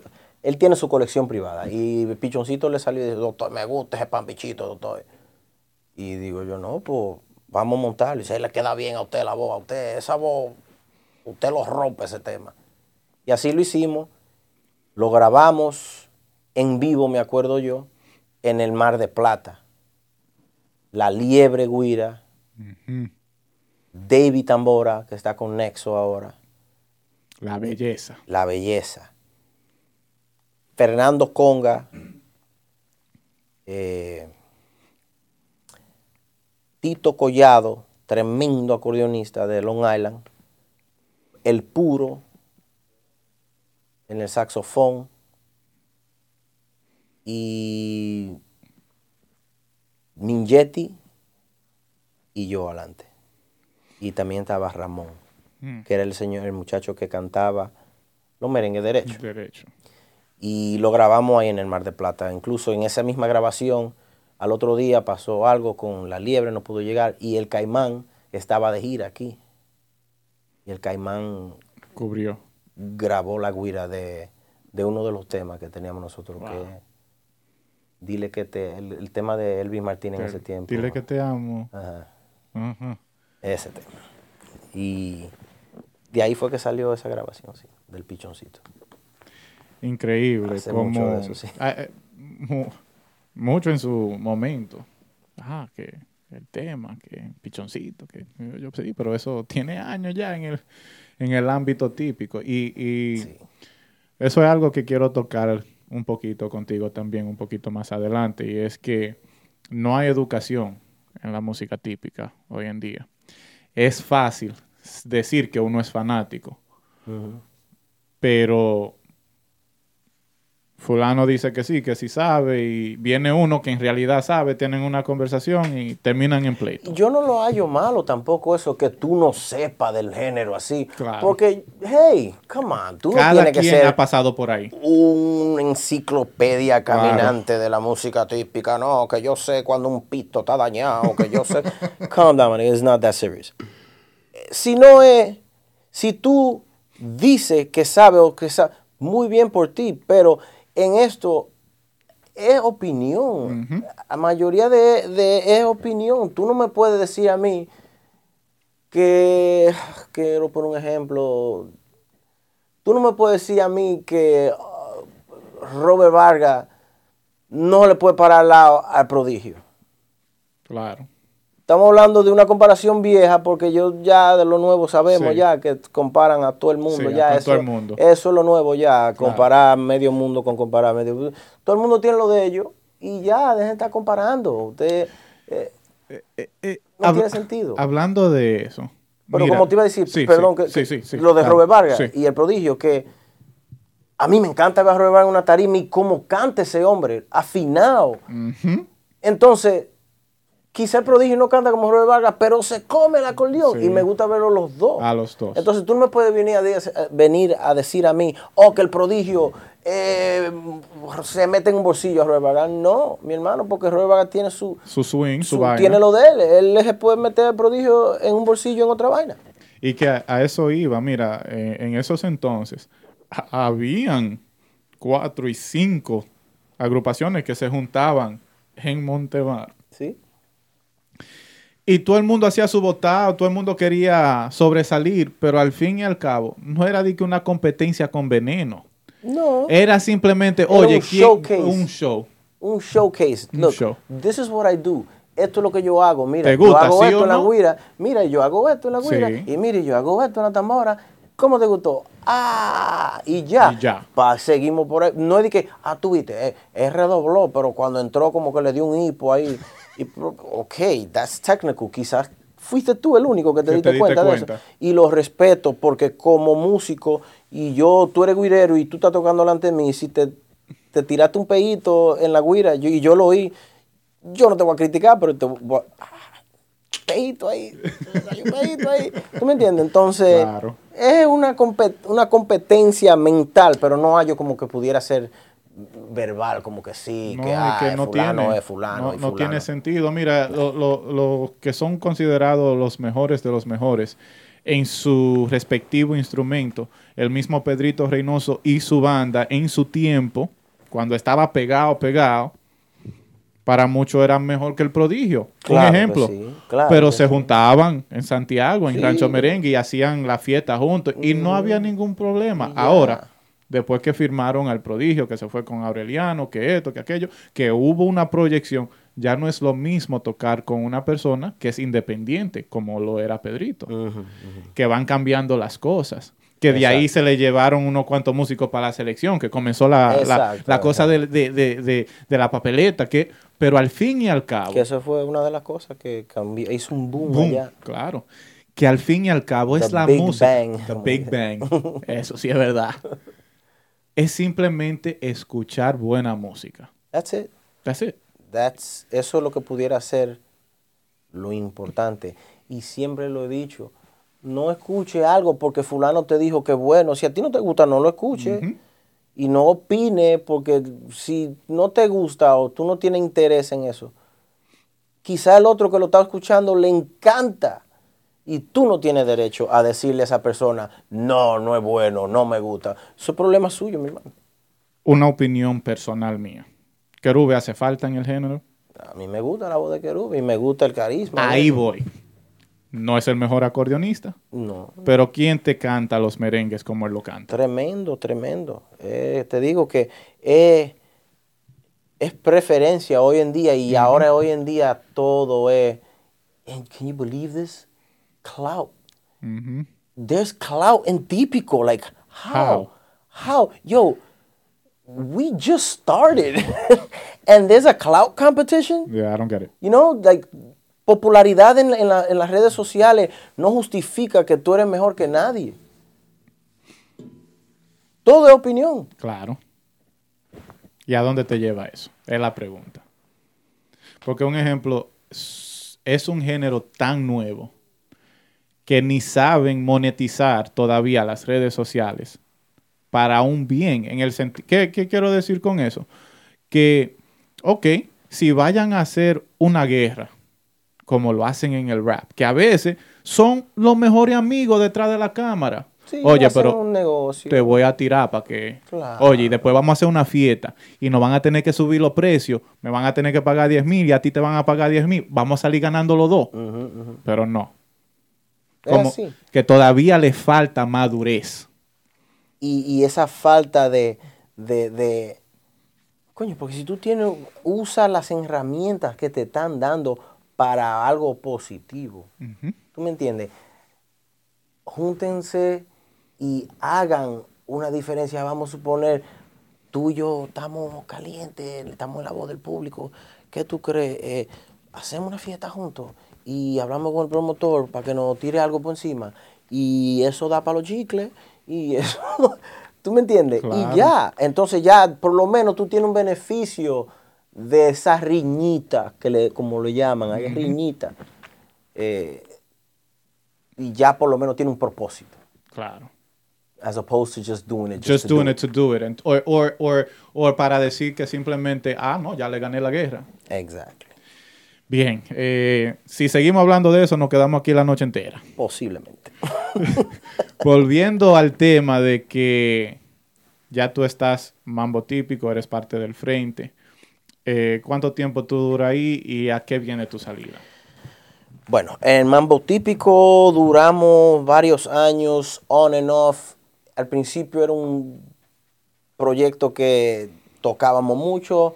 Al final se fueron descuidando un poco las cosas. Nelson se fue alejando un poco del proyecto porque él tenía otros proyectos que se le estaban, ya él estaba cosechando los frutos de, de- de eso que él había sembrado. Y digo que él había sembrado es por sus relaciones y su, y su envolvimiento en lo que es el negocio del entretenimiento. Claro. Eh, obviamente el que conoce a Nelson sabe que es una persona fácil de, de, de lidiar, si es una palabra. Una no persona sé. humilde. te- Una persona humilde, Claro. muy humano y muy con los pies sobre la tierra, ¿tú me entiendes? Claro. Entonces, se fue disminuyendo, el proyecto fue perdiendo luz y yo decidí en ese tiempo salirme de la música completamente. Completamente. En ese tiempo no habían redes sociales que yo anunciaba. Por este medio quiero decir que no voy a poder ser parte de este bla bla bla bla. No, en ese tiempo no existía eso. Eh, eh, en ese tiempo uno dejaba de tocar y ya. Ya. Y, coño, ¿y qué pasó con fulano? Coño, pero y fulano, y fulano, y todo el mundo fulano. Y yo en ese tiempo ya me quité de eso. Y me estaba concentrando en ese entonces lo que era mi familia, que es mi primera hija, Liana. Que tiene, va a cumplir 16 años. Wow. So, hace 15 años tomé mi primer break musical. Huh. Como pasa el tiempo. 16. ¿Cómo tú te sientes sabiendo que se acerca uno 16? Que no, no sé exactamente cómo se daría eso, pero a esa edad la muchacha quieren su Sweet 16, que Mira, mi hija y knock on wood, eh, quiero tocar madera. Ahí, dale. Eh, ella no quiere fiesta, no quiere, ella quiere una experiencia. Ella quería Japón. Ok. Ella quiere ir a Japón con la familia, si es posible, o si no conmigo. Ok. Y estoy ahí entre dos a ver qué se hace. Pero sí, me, me, lo, me lo hallé bien que ella quiso. ¿Cómo es esa, eh, esa relación con, con tu hija y, y tú teniendo las experiencias que ha tenido y viendo hoy en día cómo ha cambiado eh, tan drásticamente las formas que eh, la nueva generación se va lidiando con el mundo? ¿Cómo, cómo tú te sientes como padre? ¿Cómo tú lidias eso? Es difícil, tú me entiendes, pensar en tantas cosas. Cuando tú sueltas un muchacho a la calle y el, todo el que tiene hijos sabe cómo yo me, me- siento. Tú sientes como que te- tú abres un zipper del pecho. Ay, perdón. Tú abres un zipper del pecho, ¿verdad? Y te saca el corazón, le pone dos paticas y tú le dices, ok, ve, coge el tren. Coge el tren y vuélveme en un pedazo y cuidado con esto, y cuidado con esto, y cuidado con esto, y si te hago la lista no acabo hoy, porque hay tanta barbaridad en el mundo ahora. Entonces, ¿cómo yo, how do I cope with that? ¿Cómo yo mentalmente no me he vuelto loco? Y como yo creo que muchos padres no se han vuelto locos, que uno se sigue repitiendo que uno hizo lo mejor que pudo. Uno le enseñó los modales y, la, y los valores que le enseñaron a uno en una manera más, como te digo, más fina, menos bruta, porque los padres de uno le enseñaron, pero de la manera que ellos le enseñaron. Mano dura. Mano dura, par de trompa aquí, una trompadita en la, en la costilla, te dieron con la villa de la correa una vez, ay, eso duele. Ahí la antena de la televisión. también, o, la, o, la, o el cable, del teléfono. Todo, entonces, ya uno no usa esos métodos y uno sabe que, coño, si me sale ya es porque Dios lo quiso así. Pero por mi parte no, yo le digo, hey, ya uno se conforma con eso, obviamente. Bien, para no alargar eso porque, tú sabes, eh, eso es algo que ya es personal y, duramos un rato. No, yo, yo me imagino. Eh, para concluir ahí, ¿cuántas criaturas hoy en día tú, tú tienes? Yo tengo a Liana, que es la de 15. Estoy criando uno de 8, que es Logan. Tengo a Lana, que acaba de nacer hace siete meses. Ayer cumplió siete meses. Y mi hermana, como le dije, que falleció, me dejó su hija y ella es la más vieja, la, va a cumplir 20 ahora en noviembre. Wow. El abuelito. Ay, mi madre. ¿Cómo, cómo es esa relación? Eh, no entrar eh, en muchos detalles si no deseas, pero ¿cómo es esa relación con, con, con la criatura que tu hermana? Ella siempre ha sido fuerte, ella, ella es muy de muy, un carácter fuerte, pero eh, siempre nos comunicamos. Ya después, después que hubo de mi hermana fallecer, como que da pena decirlo, pero como que, como que nos juntamos más. Mm. Y ya tenemos una relación más o menos que... Y ella es vieja, tuve que ya... I don't have to baby her that much. So yo le mando su texto, hey, vamos you know, tratamos de comunicarnos lo más que podemos, pero ya ella es, ella es madura y ella se sabe, incluso es la mujer de la casa donde mami, ella vive con mami. Bien, esa es la que cuida la vida. Sí, esa es la que... Qué bonito. Eh, volviendo entonces al ámbito típico, tú dejas la música. ¿Qué, aparte de, pasar tiempo con tu familia, ¿Dónde fue ese momento a donde tú dijiste, esto me hace falta, tengo que volver? ¿Y cómo regresas? Regresé, me acuerdo yo que en ese tiempo estaba trabajando eh, en la barbería también, pero en trabajando un trabajo por la mañana en un supermercado. Y eh, me, metí en un proyecto ahí que estaba, quería mudarme, y me hacía falta el dinerito, ¿tú me entiendes? Cash, um, cash, tax free. Tax free. You can't go wrong with that. So, so I'm like, you know what? Um, voy a tener, tú me entiendes, que en ese tiempo estaba todavía Nelson, tenía la super línea típica. Ok. En ese tiempo Nelson tenía la super línea típica y ya, o sea, yo lo había visto muchas veces a ellos, ya he tenido, como te digo, tres años sin tocar, ya yo me aparecía en par de fiestas. Oh, shit, que te déjame subir a tocar un tema. Vi a Genito que pasó por ahí por la superlínea típica. Sí. Hubieron varios acordeonistas y músicos que pasaron por ahí. Yo llegué al grupo cuando estaba Steven. Steven, acordeón. Steven, Andy. The Vargas Brothers. The Vargas Brothers, yes ahí fue que yo entré, a ayudar por una semana o dos para cubrir. Ese era el, ese era el, el, en ese, el acuerdo. Sí, yo le estaba cubriendo a JC la voz, me acuerdo, si no me equivoco. Ah, Que él era el que estaba cantando. I might be wrong, pero creo que sí, que era JC. Y nada, le cubrí. Y me gustó la Chelsea. Yo, coño, me siento bien. Primera vez que toco en un grupo de jóvenes nada más, del, de que quizás no de la edad mía, porque yo era más viejo que ellos, pero de la del contemporáneo. ¿tú me Contemporáneo, sí. Y I'm like, you know what? Let me give this a try. Me quedé un par de semanas más y ya ahí me quedé en el grupo. Y se convirtió en algo como que, wait a minute. Todas las semanas se iban aumentando más la gente que iban a vernos. Yo hacía, ahí fue que yo en realidad me gradué de tupidito, como dice Junior.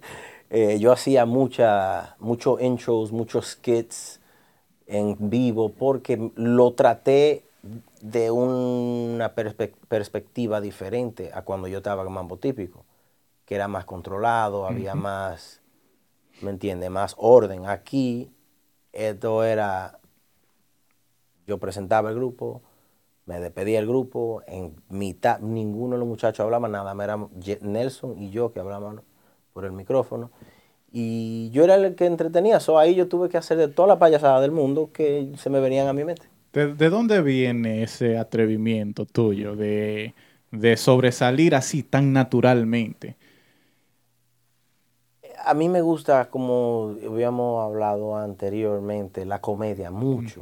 Me gusta stand-up comedy. Yo siempre, desde chiquito, you know, yo llegué a ver miles de stand-up. Siempre tuve esa inclinación hacia la comedia Cantinfla. Me encantaba ver a Cantinfla. Me encantaba ver a la India María. Me encantaba ver a eh, comediantes dominicanos como Balbuena, como... eh, no me llegaban a la mente. Boruga, Cuquín, Victoria, ¿tú me entiendes? Entonces, I guess una cosa se transmite a la otra y ya, ya cuando uno está en tarima ya uno tiene que usar todas las herramientas que tiene para entretener, ¿tú me entiendes? ¿Tú te acuerdas la primera vez que dijiste, déjame intentar este chiste a ver si me va? Me acuerdo yo que yo hice un tema, se llama Delilah, pero le cambié las letras y le decía, en vez de, hey there Delilah, entonces yo decía, oye chamaca, y, y hicimos ese skit en el Continental. Ay, ay, ay. Estábamos fijos ahí los domingos, le abríamos a Radamés, me acuerdo yo, a Radamés Rodríguez. Y qué sé yo, todo el mundo le bufió y yo le busco una letra diferente y risa, risa, y yo veo que causa risa y la risa es parte del entretenimiento y, la, y pa- otro motivo para que alguien venga y pague 20 dólares pa- para verte y que tú no estés ahí nada más, tilalo la la, si me lleva Juana a media correa. Está bien, ¿tú me entiendes? Claro. Tú tienes que tocar tu, tu, tu, Claro. pero tú tienes que añadirle la parte del entretenimiento, que es no es cantar un merengue típico derecho o qué sé yo, un merengue cualquiera. Tú tienes que entretener al público, Claro. diría yo. Bien, Delilah. Ahí fue que... Yes. Interesante. fue, eh, me, me abrió la mente, ahí fue que llegaron estas ideas. Yo, pero espérate. Si yo I puedo hacer esto. Yo puedo hacer esto. En ese tiempo estaba pegado Kid Cudi con Day and Night. Yo Ay, dije, ay, espérate, ay. Rusty. Un maestro, Rusty. En ese tiempo Rusty acaba de entrar al grupo. Cuando yo entré no estaba, pero ya al tener el auge que teníamos, estábamos teniendo, vamos a añadirle un piano, muchachos, para poder hacer esto, hacer esto diferente. Y la gente le estaba encantando. Hicimos Niggas in Paris, Day and Night, le metimos. Y obviamente, obviamente, habían gente que no se la llevaban. Pero la nueva generación... Pero la nueva generación, que es la generación que está ahora, que están pagando las botellas, que están pagando las entradas, que están consumiendo su juca, Su juca. por eso es que, que es importante valorar el NYC típico de antes, porque le echó cemento al camino. A lo que estaba lleno de hierba y, y Ustedes tierra. andaban en, en torrenales, como dicen. Era echando cemento, chin a chin, tú ves. Eh, Estaban en la finca todavía. humi- claro, humillaciones tras humillaciones, pero le echamos cemento poco a poco. Bien. Ustedes, la agrupación, la super línea típica, llegó a tocar en diversos programas televisivos. Creo Oh, que fueron los primeros en hacerlo en ese entonces. Eh, tocábamos en, en despertar. Univisión, en claro. Y a eso, a eso voy. ¿Cómo, cómo se dio eso? ¿Cómo? Porque muchos hoy en día tal vez ni, ni lo reconocen ni lo saben, pero ustedes fueron uno de los primeros que llegaron a ir a, a- a un Despierta América o, o- Al o- Despertar. al despertar o lo que sea. O sea, ¿cómo, cómo se dio Hicimos eso? varios, hicimos varios, como hicimos varios clavos también. Eh, pero antes de eso, porque ya estamos hablando de más o menos enseñar lo que es el típico en la ciudad de Nueva York. Antes de eso, como Mambo Típico, hicimos una- un evento muy importante que fueron la gente de Family Travel, me acuerdo yo, que nos llevaron a un merengue night en Shea Stadium. Ah, Y yo llegué a tocar guira en lo que era Shea Stadium, Shea Stadium. en el home plate. Wow. Y yo conocí a Ken Griffey Jr. Yo dejé caer drum, me acuerdo yo, yo estoy caminando por el por los hallways y vi a Ken Griffey y me puse nervioso. Oh, shit. One of the best to ever do it. Uno de mis favoritos. Entonces hicimos ese evento que también fue, fue grande. Pero a vol- volviendo a la pregunta tuya, eh, Nelson eh, eh, tenía los contactos. O sea. Nelson estaba bien empapado en lo que era, y hay que darle todo el respeto a, a que se merecía Nelson, que él, él abrió muchos caminos en cuanto a diversos mercados. Tocar en colleges, en sorority houses. ¿Tú me entiendes? Coger para los quinto diablo a tocar una, una, una fiesta en, en un college, uh, en a college uh, meet o lo que sea. Eso era, eso no se veía mucho. You had Amalfi going to all these places, you know, you had Oro Sólido and eh, típico, no. So, nos estaban usando mucho para Dominican Heritage. Bien. En- A despertar cada vez que era Sí. fe- 27 de febrero, nos traían a nosotros. Y sucesivamente así. Eso es muy, muy bonito. Me acuerdo, yo era parte de esa generación que sabía. Oh, la super línea, oh, que salió fulano, y oh, que Genito salió y viene con Geni Swing ahora, Sí, que sí. es interesante cómo esa generación ha evolucionado. Y tal vez al mismo tiempo eh, es desafortunado ver tantos músicos que fueron parte de esa misma generación que tal vez hoy en día no le dan su mérito. Así es. Pero volviendo al tema, eh, ahí en, en lo que es la línea típica o la super línea típica, ¿cuánto tiempo duraste? Duramos, no sé exactamente cuántos años, pero quiero decir tres años por ahí, firme, como tres años, sí. Eh, al llegar ya al momento de que decidimos partir del, bajo el management de Nelson Tambora, que después de ahí, tú me entiendes, él no le, no le gustó mucho, tú me entiendes, la idea y se incomodó con nosotros, obviamente. Y, you know, we went, we parted ways. Nelson siguió con su grupo y nosotros quisimos hacer otro proyecto. En ese tiempo estaba Junior JR, a legend for me, ya una leyenda de la bachata, porque if you haven't checked it out, check it out, please. JR. He got an offer, and it was going to be a típico project at that time, or a merengue project. So they were doing their thing, you know, and ahí quedé yo, como quien dice, en el aire, porque obviously le estaban haciendo el proyecto a Junior, and they Claro. were going to build it around him. Claro. Cantautor, you know, I'm just the Uno, showman. uno de los buenos. Claro, tú me entiendes. So, no, one of the best for me. Y ahí tomo otro break. Ahí ya no estoy tocando con nadie. Ellos están trabajando en su proyecto.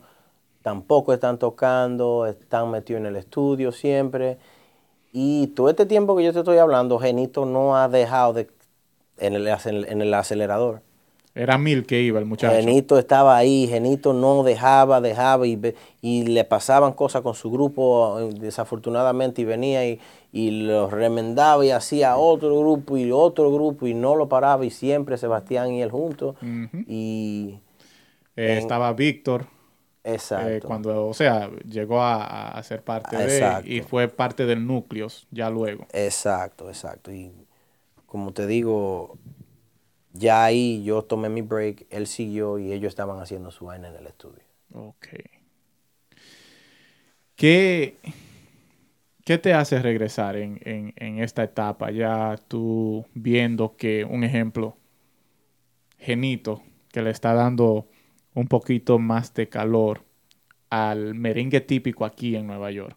Eh, ¿Cómo, cómo ¿Qué, qué te, qué, emo- emo- qué emoción viviste tú que dijiste, tengo que, que dar de, de, de mi punto de vista, tengo que dar mi, mi opinión, mi, mi parte al merengue típico? Para serte sincero, no fue una decisión que yo tuve que dije, oh no, yo tengo que ir a dar de mi parte. Como Ok. que sí quería expresar musicalmente algunas cuantas cosas que tenía, que me quedé con esa inquietud de la superlínea típica, pero fue más por let's get this money. Ya.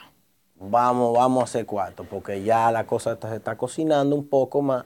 Abrimos un poco de puerta con Nelson. Yo tengo contacto, tengo amigos dueños de discotecas que yo sé que me van a apoyar. Tengo promotores que me van a apoyar. Y ahí fue que Steven y los muchachos salieron del proyecto de Junior. Al parecer ya Junior iba a ser un solo project. So eso de, you know, del proyecto de ellos ya se iba a llamar Urbana. Ur- urbana. Urbana. U-R-V-A-N-A. Hmm. So, ya ahí todo se fue a pique. Junior estaba haciendo su vaina de solo. Y dijimos, Steven y yo dijimos, yo, eh, let's make this money. Novus. Ahí voy a entrar. Yes, siempre, siempre me ha gustado ese nombre. Y te voy a dar una anécdota Yeah. cuando terminemos aquí. Pero eh, increíble. ¿De dónde sacan ese nombre? Pedrito. Pedrito. We had a- Un muchacho excéntrico. Ya tú sabes. He is something else. a character. Pero Pedrito bajo. Peter Boy. Peter Boy. sí, eh, que ahora su nombre artístico es Aphrodisiac. Aphrodisiac. Tremendo. Talento. pff, underrated. Ujú. Pero Multidimensional. Yes. Ok, pon- Póngale lo- todos los nombres que ustedes quieran. ya lo saben. Entonces él estaba en un chat y él, coño, no, pero bueno, vamos a buscar un nombre, esta vaina, que él quería picar también. Y estaba nosotros, queríamos cuarto. Su, su pajoncito. Sí, tenía su afrito.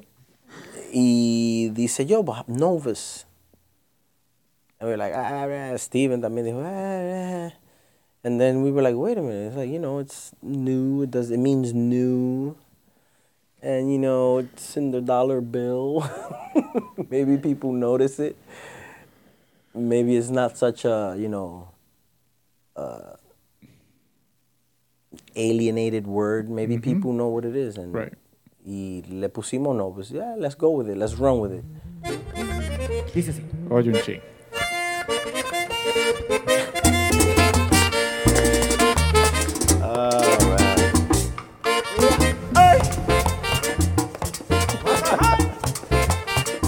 Wow.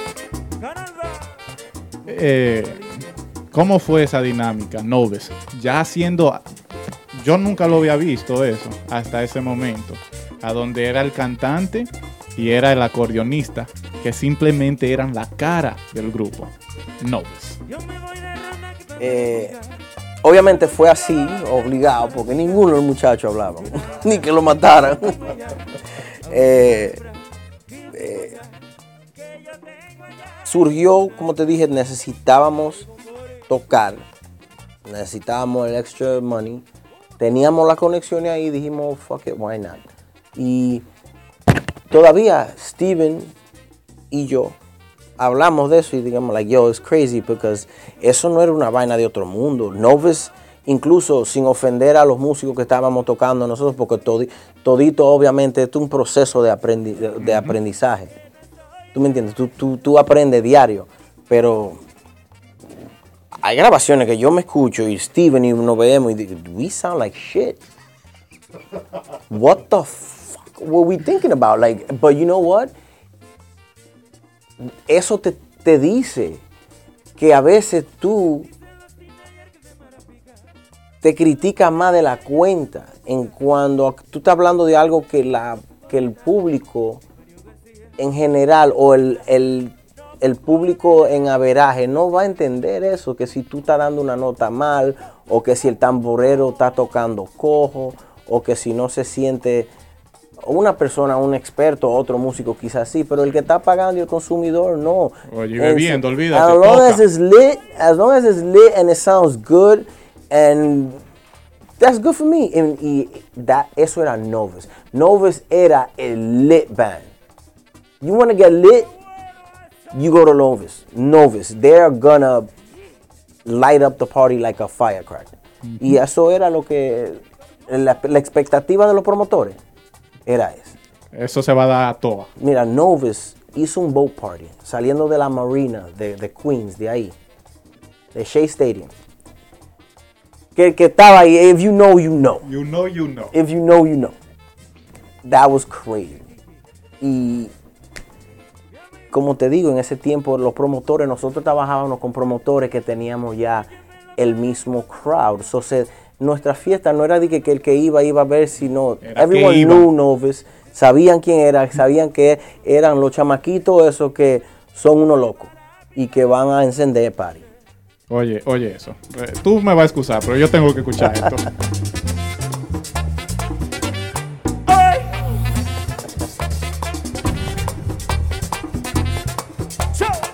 Y ahí entra Steven. Sube este acordeón. Decir. Steven. Yo te tuve que parar porque eso era más importante ahora. Suena. Eh, Eso era un show. Eso era, eso era un show. Eh, eh, los promotores que eventualmente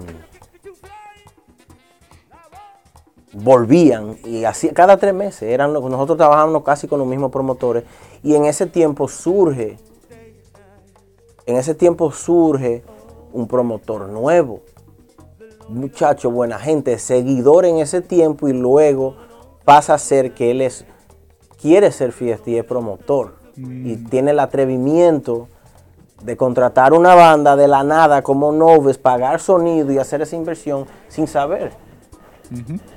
Y mi- pues, reventar la fiesta, reventar, que es en ese tiempo menor production, que es Adrianito.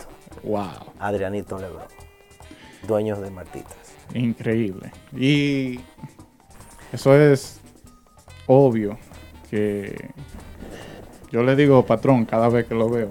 Patrón, Lebron, eh, de- deje eso. Pero ese muchacho ha estado en lo que es el, el defensor de la música típica aquí en el NYC desde que yo tengo conocimiento que él tuvo un poquito de pudor de poder hacer algo. Eh, en realidad sí, él fue, obviamente, él era un, era un- promotor en ese tiempo y fue de lo que se si- si- siguió en el paso ese, porque también estaba Mandingo, Argenis, Mandingo, Cava, que hacía muchos boat parties, también estaba Champion Production, que Champion, nosotros éramos la banda de Champion y a donde quiera que Champion hacía un party con nosotros, everyone knew. everyone knew what was about to go down. so, Champion por lo menos está desde el tiempo de la línea típica, un poquito más viejo. Pero, como te digo, Adrianito se quedó con eso. Le gustaba. Lo hacía en Half Moon Lounge, que era de Moreno, me acuerdo yo en ese tiempo. En Broadway, un- más para arriba. Entonces, tratando en Martita, adelante ahí. eh, Me acuerdo yo que era un cuarteto de amigos. Y mira lo que es Martita ahora. hoy en día. Que vamos a llegar ahí a lo que es la selección de Martitas en unos minutos. Pero cuando se desbanda lo que es Noves, muchos lo sintieron eso. Sí. Yo sí. creo que no ha habido una banda que haya dejado de trabajar que la gente lo sintiera tanto como fue la ruptura de Noves. Eh, yeah. We had a lot of backlash for it. You still hearing it. Yeah. Y fue algo que pasó por un malentendido, pero ya ellos saben y todo el mundo sabe que, you know, para tener una banda tú tienes gastos. Tú tienes muchas cosas que y por un malentendido que hubo en el grupo en ese entonces con los músicos y obviamente Steven y conmigo de obviamente de la raíz satánica que es el dinero. Entonces viene el breakup de Novus por eso. Y incluso cogí una pelita yo por eso, porque ellos me dejaron sin banda y al otro día tenía yo una boda y ahí viene Polo Rodríguez al Hey. rescate. sí. Viene Polo y me tira una toalla encendida, porque al otro día la boda, yo tengo una boda contratada y no tengo, banda. Entonces, ahí acudí a hablar con Polo, que si me podía cubrir, y Polo dijo, wait a minute, so, ¿tú no tienes banda? Digo yo, no. Y digo yo, wait a minute, so, ¿tú no tienes cantante? digo yo, ok. Dije yo, espérate, let's work, let's work. Y Luisito Renova. Ah. ¿De dónde viene el nombre Renova? Eh, te voy a decir algo. Ahí ya con Renova, sé que es algo que, si no me equivoco, tuvo Heavy Productions que ver con eso.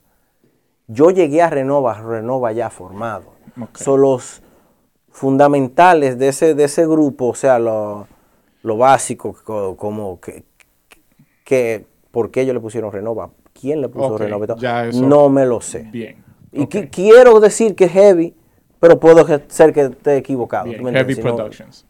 so, yeah. En ese tiempo creo que ese, él era el que le estaba ayudando a Apolo. Bien. Y, y ahí entré yo. Te ayudaron en esa boda, ¿eh? Me tiraron una toalla heavísima. Y entonces al otro, ah, después de la boda teníamos eh, en ese tiempo Le Few Lounge. Reventado. Me acuerdo yo, Memorial Day Weekend. Uf. So ahí todo el mundo me vio con Renova y I'm like, oh shit, Novus, Renova, espérate, ah, so Novus no, y, no, y, y yeah, y ahí me Tú, inici- inicié con Renova. tú gozaste un rato con Renova y Chacho, esos momentos. Y ahí seguía mi, mi, mi, mi comedia, porque ahí ya me conocían por eso. Ya sabían que that's part of my character. So, Sí. al- en vez de no querer dejarme seguir haciendo eso, ellos me daban más soltura. Y de mi punto de vista, al polo simplemente ser una persona que yo quiero tocar nada más, déjame tocar. Exacto, le, le- Vienes tú. Complementa. exactamente, y hacemos el balance ahí. exacto. Y Tú sabes de eso. así es, así es. Entonces, ahí formo parte de Renova. ¿Cuánto tiempo más o menos tú duras con Renova? Con Renova duré, si no me equivoco, dos años y pico, casi tres. Si no me equivoco. Pero fueron tres años de aprendizaje, mucho, aprendí mucho. ¿Por qué? Porque ahí yo llegué a formar parte de un grupo que no tan solo era organizado porque tenía sus ensayos semanales, grababa, sino que ya yo estaba compartiendo con músicos más veteranos. Eh, Tú me entiendes, ya tocando con Chavo, con el maestro Elvis La Voz al lado. Eh, bueno, antes de Elvis, obviamente yo estaba Sí, cantando los merengues sí. derechos, pero tú me entiendes, también llegué a tener, se hicieron muchas amistades de ahí también.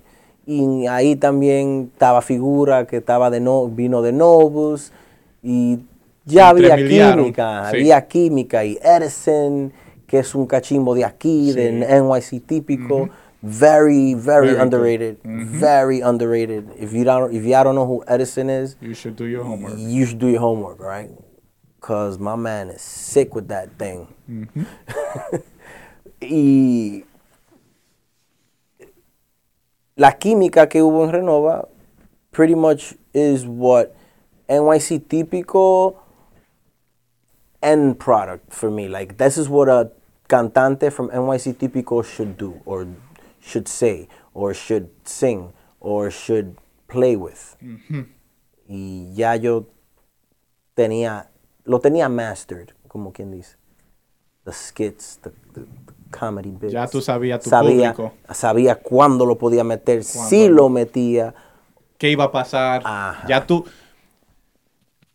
ya tú, te- tú le tenías la psicología al público. Nada más con le- ver, ver un par de temas, ya nada más, ya yo tenía, o sea, ya yo metí ese cálculo. Yo, espérate, ok, ya, no, aquí no, tranquilo. Bien. Eh, tu salida de, de Renova no fue de que porque tú necesariamente quisiste salir en sí o que había un problema, si no me equivoco, por eso te estoy preguntando. Tú fuiste a cubrirle una gira Ah, a Max Banda, a República Dominicana. Hiciste tan buen trabajo que ahí te quedaste. Pasó así, o o sea, ya inclu- in- en los inicios, y Polo lo sabe, Poro, eh, ya Poro sabía que yo estaba un poquito desencantado porque yo hallé que no se estaba haciendo nada. Bien. que estábamos en un plateau. No, no incline, just we were plateaued. So we weren't really going nowhere with the project. And I, yo sabía que había el potencial de que we could do something with this, you know? We got good musicians, tenemos mucha música buena, tenemos la, la posibilidad de crear temas. Y coño, why, why we just Why estamos not? quedados en el mismo lugar, estancados? Pero no había eh, hablado nada oficial con él. Al yo ver que Max Banda estaba ya haciendo gira y pegué tanto y la química fue tan buena con los muchachos, yo dije, you know what, I think yo voy a hacer una decisión para mí, sin ofensa a nadie y sin faltarle respeto a nadie. Obviamente yo no tenía contrato con Polo, porque yo nunca he tenido contrato con nadie, a mí nadie, Nadie, me ha dado de que dinero. Que tú vienes de esa generación que el dinero no... No, a mí nunca me han dado. Tú lo que quieres tocar. A mí nunca me han dado un payday, como dicen, de que te voy a dar 10 mil, te voy a pagar tanto por fiesta. y que- Eso suena como sueños para mí, porque yo nunca toqué de eso. Y el que le tocó, amén, ¿tú me entiendes? Pero a mí no me tocó. Adiós. Entonces, eh, qué sé yo, esa gira me, me, dio, me dio ganas como de, de- de seguir ampliando mi... Te re- carrera. re- re- eh, it revitalized you. O sea, te, te, te sentiste nuevo. Y me sentí como que there is a chance for this. Un poquito. Vamos, vamos. Ot- poquito otro más. escalón más. Y así mismo fue. Max Tú, Banda. tú entras a Max Banda. Tu primera canción con, con Max Banda. Bueno, yo vine de Novice ya con esa eh, Marapicá. Todo el mundo quiere oír Marapicá. O sea, que yo cante Marapicá. No sé por qué, porque yo no, que yo no soy un cantantazo ni nada. Pero qué sé yo, Viejo, es que hay le que gusta la chipa. o- Hay, hay que decirlo. La forma que tú le metes a Marapica aquí en el NYC típico se te ha quedado contigo para siempre ya. So, los muchachos decidieron, Chovy, los bueno, todos los muchachos decidieron, no, es, vamos a montarte ese tema. Y ya tenía yo de Renova el paso de LeBron. Solo lo, con- exacto, we incorporated the LeBron to the Marapicá from Max Banda y ahí surgió el, el LeBron. ¿Por qué yo hago Marapicá en toda la fiesta casi? ¿O por qué lo piden? Ay, mi madre, ese LeBron, llegó LeBron. Imagínate.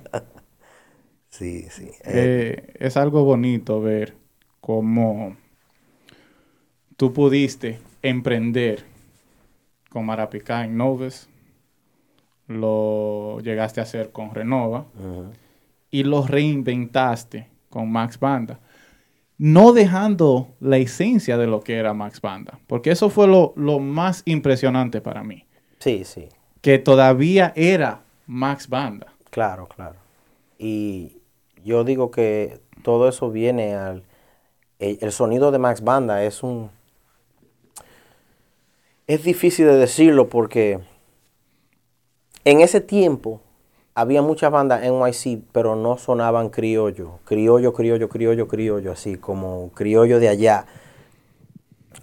Porque la guira que tenía no empataba bien con la tambora o la conga con la guira o viceversa o qué sé yo. Con Max Banda el sonido de ellos es pueden añadirles cosas y ellos la esa base va a sonar igual. Sí. ¿Tú me entiendes? Y creo que es porque fue la- una de las primeras bandas que usó músicos completamente en percusión de allá, De allá. de toditos de allá. Me acuerdo yo que Guancho, Ronald y Guido. Y Guiro. Y- Cuando yo entré, yo no, sí, yo no toqué con Primoya. Con Primoya. En su, en su primera, En su primera prim- etapa. his first season. yo toqué con back Primoya. for season three. Yeah, I, I played with um, Primoya en season 3. Mira, eh, un- una de las cosas que, que creo que no me equivoco en decirlo es que el empate que tiene Futuro, Choco y Max no lo tiene otra agrupación aquí en el NYC típico. Aparte de que ellos son inseparables en vida real, o sea, fuera de una tarima, ellos siempre están juntos y ellos son los que crean la música.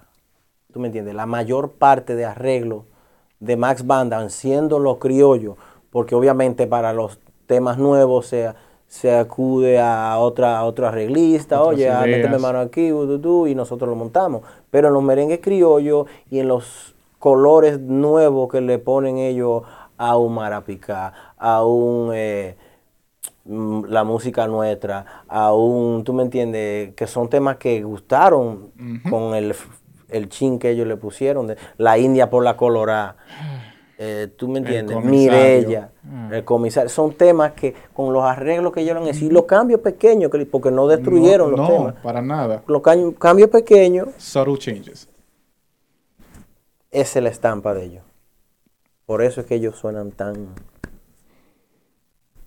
empatados. Dios mío. Sí, estoy, estoy contigo. De un momento a otro llega este tema. Y llegó Max Banda. Yes. Aquel. Para que sepa. Háblame de eso. Este tema, obviamente no es mío. Eh, no tuve nada que ver con nada de la. Pero me gustaba, me gustaba mucho. Y. Juan Luis Guerra acababa de estrenar un álbum.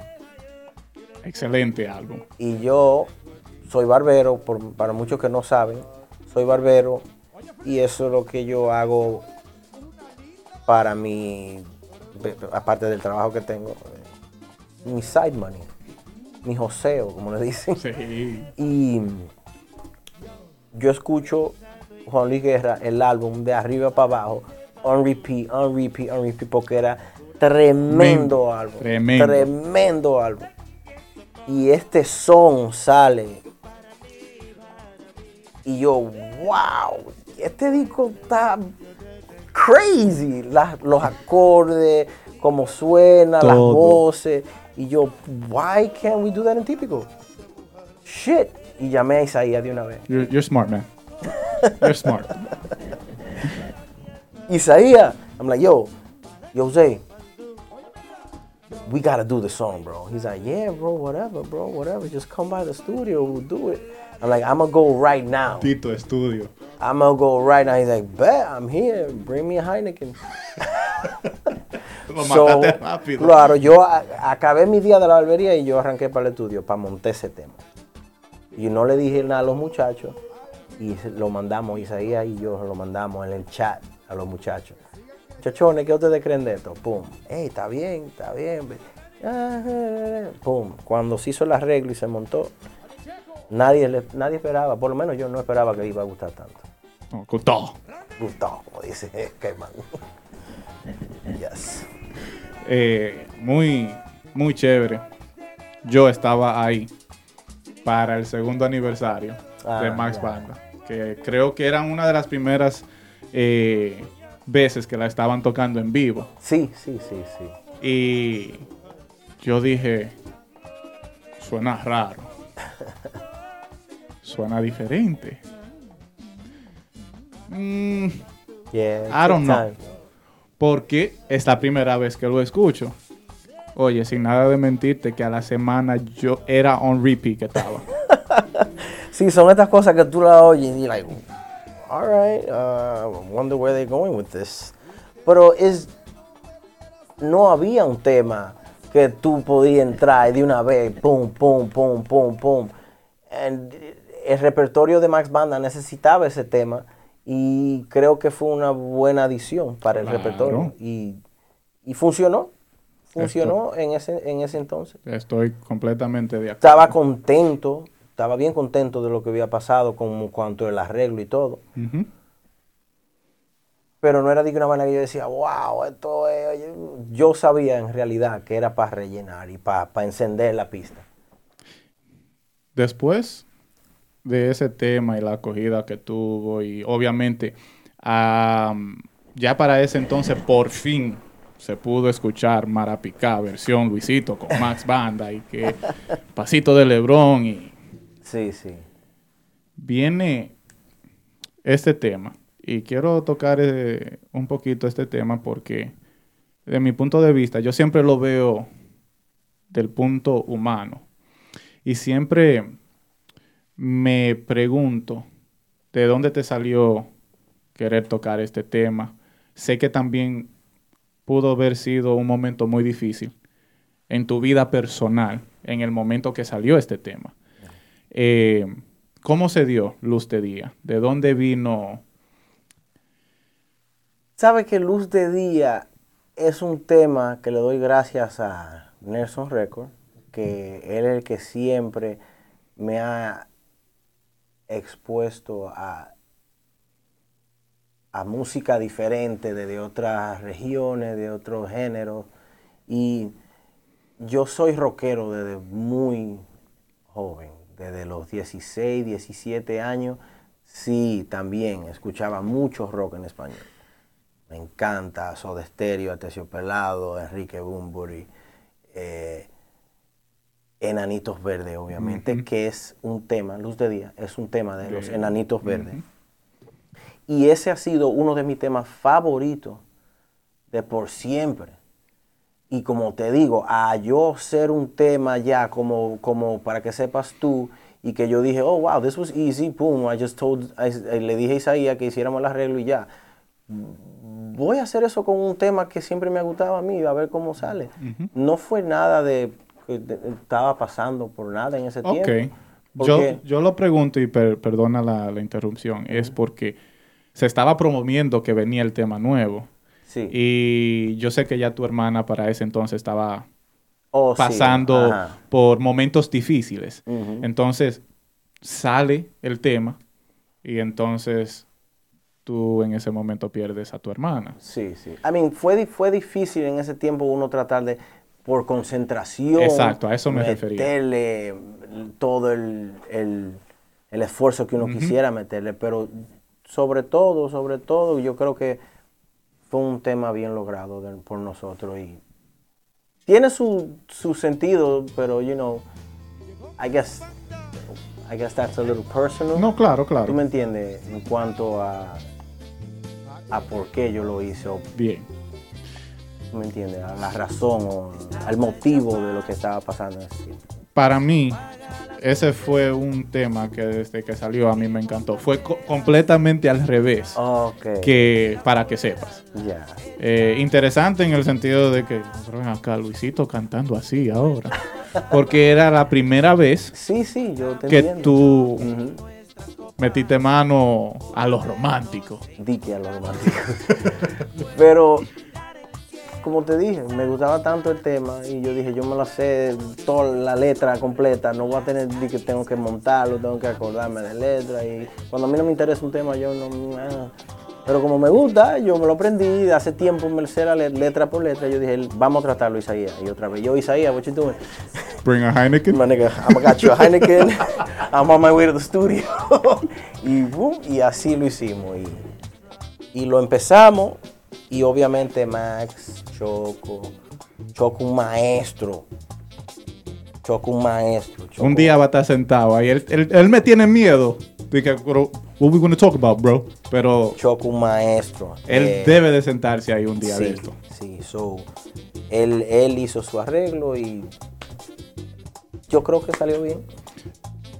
A mí me encantó. Eh, y tuvo su momento. Eh, me acuerdo que se tocó mucho. Sí. ¿Cuántas veces tú, tú- tú llegaste a tocar ese tema en una noche, un ejemplo? tres, cuatro veces. A veces teníamos cuatro bailes y se hacían las cuatro veces. Y como te digo, yo no estaba impuesto a cantar de esa manera. los aires eran diferentes, a veces me ahogaba. Y no era- en todos los lados yo no lo hacía súper bien, pero sí lo, lo hacíamos y lo pedía la gente, ¿tú me entiendes? Yo nunca he sido de- dicho que soy un cantantazo. Tu última. Tu último. Diría yo que sería capítulo. Con Max Banda. Fue este tema. Y hoy, sinceramente, que estoy honrado de que te voy a poder hacer ciertas preguntas. Pero. Tito tema esta. Pero no pensé que Sí. fuera realidad. Sí, sí. Juraste que eras mi Tremendo. amigo. Eran amigos. Y con tu amigo tú me hiciste la maldad. Qué maldad. Qué maldad. ¿De dónde surge la idea? ¿Cómo consiguen hacer ese dueto con el maestro, el rey supremo, Luis Vargas? El mejor.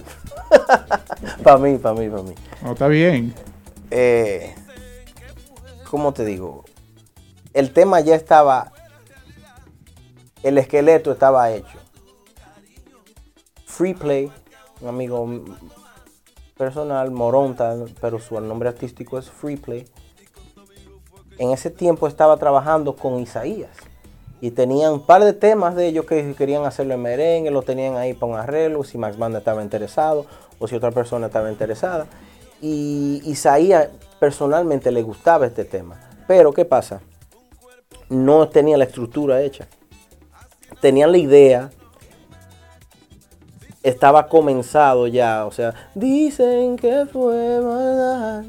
Eso estaba, pero no, esa es la idea. Entonces, había muchas cosas que ya estaban hechas que no tenían como sentido en español por el, diría yo, por Por el idioma. el idioma, you know, Claro. the language barrier. They're more of a English speaking producer, and then I tuve que venir y entonces escribirle y añadir sobre lo que ya estaba. Ujú. So yo le añadí mucho de lo que es el mm, cuerpo entero del- de la canción y Luis le añadió su sazón y en primer lugar no se pensaba que se iba a hacer con Luis Vargas. Ok. Eso O sea, nosotros oímos en el estudio al inicio y, y yo dije, yo, imagine Luis Vargas on this track, that nigga will kill this shit. And I'm like, ah, but we could only dream, you know, I don't really have the connections and whatnot.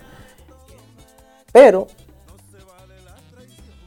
ahí me prende un bombillito y yo digo, yo, wait a minute. Joel plays with Luis Vargas. Joel's my friend, and I think he could probably, you never know, it, it doesn't hurt to ask, Ahí voy. you know.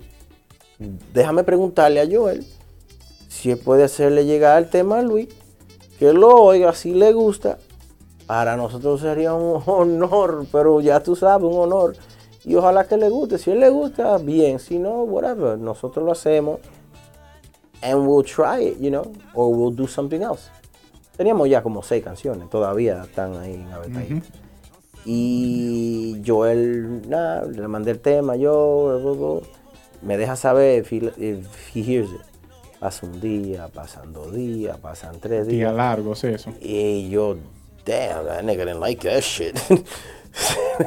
he didn't even text me to tell me he didn't like it. Yo, you don't even deserve a text back. Fuck. I'm like, damn, this shit sucks. And then, boom, out of nowhere, I'm like, you know what? I gotta text him. I gotta, I got, I, for peace of mind at least. And I'm like, yo, um, you never got back to me. Did, did, did Luis Vargas listen to the song? Y me dice, yeah, yo creo que lo oyó, él lo oyó el mismo día. Pues él no me ha escrito ni nada. Yo no lo he visto como en par de días, pero yo lo voy a ver viernes. Lo que pasa, bu, pasa viernes, bu. Y me llama y dice, yo, he likes the song. I'm like, what? Really? Okay. All right, all right. All right, cool. He likes the song, damn. He's like, yeah, man, I think he would, he's down to record it. I'm like, ¿que la quiere grabar? Y yo, no, tú estás relajando. Yeah, bro, él le gusta. Y pasaron un par de días. Y me, me manda un text message, Joel me dice, yo, um, is it okay si yo le doy el número tuyo a Luis Vargas? I'm like, nigga, what kind of question is that? ¿Qué maldita pregunta es esa? Claro, mano, bro, dale a te socia mía si tú, si tú quieres, tú eres loco. Yeah, yeah, bro. Pum, pum. Dale. La hora. Pum. Oh, man, tocayo. Me gustó el tema, que te, te- y de verdad, dice, sí, no paro de oírlo, que y lo otro, oh, ese tema se va a hacer algo sabroso con esto. Y yo entre mí, I'm, like, I'm getting punked. Esta es otra gente, yo no puedo creer. Y yo, mierda. Pasa un día y yo estoy en la sala de mi casa, eh, chilling, tranquilo. El estudio queda como a cinco minutos de mi casa, en, cuando, en ese entonces yo vivía cerca del estudio. Y me llama el maestro Luis y me dice, Tocayo, ¿está busy? Digo yo, no. Nunca. Aunque estuviera trabajando, no, maestro, no haciendo nada aquí estoy yo. Y dice, estoy por el estudio, vamos a grabar el tema. Yo, pues claro que sí, fu, yo. Y me pongo mi vaina y llamo a Isaías. Isaías, yo, where you at? We gonna record the song. What do you mean we gonna record this? Yeah, Luis Vargas on his way to the studio to record. Nah, nigga. I'm like, yes, nigga. Go, go, come. Y estaba, y he was in LES, so él tuvo que pas- cruzar el puente para, pa, ya tú sabes, para llegar lo más rápido posible porque había tráfico y esto y lo otro. La cuestión es que se setió, fue como the stars were aligned. Anillo al dedo. Todo salió perfecto. Nos hartamos de, de Genesis y Ay, ay, grabamos ay, ese tema y quedó nítido. Yo me imagino historias contadas. Sí, sí, sí. Eso. Duramos hasta las siete y media de la mañana, las ocho de la mañana. Ay, mi madre. Una noche entera, pero lo grabamos y quedamos, nos fuimos de ahí contentos de lo que, de lo que hicimos. Quedó muy, muy bonito. A mí Gracias, me encantó en el momento, desde el momento que lo escuché. Yo dije, wow, nunca pensé Estoy- que iba a escuchar a Luis Vargas en un merengue típico. Sí. O sea, él coge su acordeón, su mala maña siempre, No, él, él lo había hecho con María Díaz. pero Eh, de la nueva generación. Ahí, ahí, es que, que voy, porque un ejemplo, eh, Anthony Santos también, con, él lo llegó a hacer con varios músicos. Sí, sí, con Pero-. Pero como te digo, en, este, en esta ocasión fue un poco diferente porque no, no tocó guitarra, Claro. No, Nada contra la guitarra, obviamente, No. pero que tú sabes lo lindo que es nada más tener la voz La de Luis en un merengue típico criollo. Y que ustedes, lo bonito del caso es que ustedes llegaron a tocarlo, no sé si en una o dos ocasiones, en vivo. Sí, en, en Martita lo tocamos y en Martitas. una fiesta privada también lo hicimos. Wow. Él no, no- nos dio el honor nosotros. de- No tengo cómo agradecerle a Luis. Tenemos una relación bonita, siempre nos mantenemos en contacto. Qué bueno. Y, y se le ve que es humilde, que es una Sí, persona sí. De, de- Con los pies sobre la tierra, Exacto. sinceramente. Sí. Mira, estamos casi terminando aquí ya. Ahora, entre tú y yo aquí, quiero hacerte unas cuantas preguntas que me vienen a mente. ¿Qué tú le ves al merengue típico en cinco años aquí en, en la región norteamericana y lo que es la, la región de, del- de Santiago, República Dominicana? ¿Cómo te digo? Voy a empezar por la de aquí, en Estados Unidos. Yo en cinco años veo la plaza mudada totalmente para acá. Y que allá se vaya de gira. O sea, va a ser un giro total, o sea, un, un 180. Ujú. Eh, ¿Por qué lo veo así? Porque, empezando por la asquerosidad que está pasando con esa vaina de, la- de los soberanos y el falta de respeto que le están dando a la música típica allá, en la tierra, de- en nuestra tierra.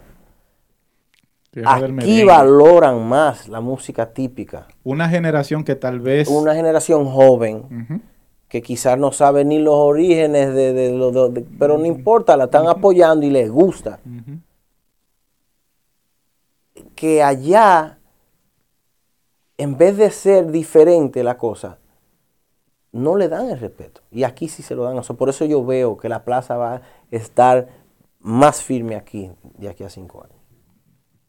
Y obviamente pidiéndole a Papá Diosito Santo que avisen a los muchachos. Porque coño, hace falta una banda real aquí, por lo menos una vez al año. Y, Ay, y por vacío. también, porque son mis amigos y quisiera que, quisiera que volvieran. Qué vacío Sí, sin esos muchachos aquí. sí. Y no sin ofender a los muchachos de Giovanni Polanco, No, que no, treme- no. hacen un tremendo trabajo cuando vienen, todos rompen su- cuando vienen Nixon, Román, El Prodigio. Todos. Eh, ¿Quién más me falta? Que está Eh, frecuentemente viajando para acá. Bueno, I mean, qui- no quisiera decir, ay, perdón, sin ofender, pero la selección femenina más vino una vez, eh, la, La inquiet- qui- inquieta, Ujú. y, y hay una muchacha que toca mucho acordeón, eh, eh, Tavares, Tavares, eh, se, se llama Joana eh, Tavares. Joana Tavares, Yes, tremenda. que viene con su propio proyecto y me gustaría un- algún día sentarme con ella también. Tremenda, Aquí, pero una muy, fina. pero muy. Pues sí. Tú decías entonces la plaza allá. La plaza ya nunca bajado la guardia en cuanto a sonido y ya, porque allá no hay mejor cosa que tú veías ver un sonido de los de allá de Santo Domingo o de la República Dominicana Un acople- comparado a los de aquí, sin ofender a Tony Sound, mi hermano, a Lino Sí, sí, Sonido, a. Víctor Junior y esa gente, pero es la acústica que yo estoy hablando, a veces, a veces no favorecen los establecimientos aquí. Y allá suena tan bien la música y todo bien, pero que yo creo que ya pasó la etapa de que ya están un poco Una nueva generación viene Saturado. subiendo y que también el mercado ha cambiado. Todo es Muchísimo, digital.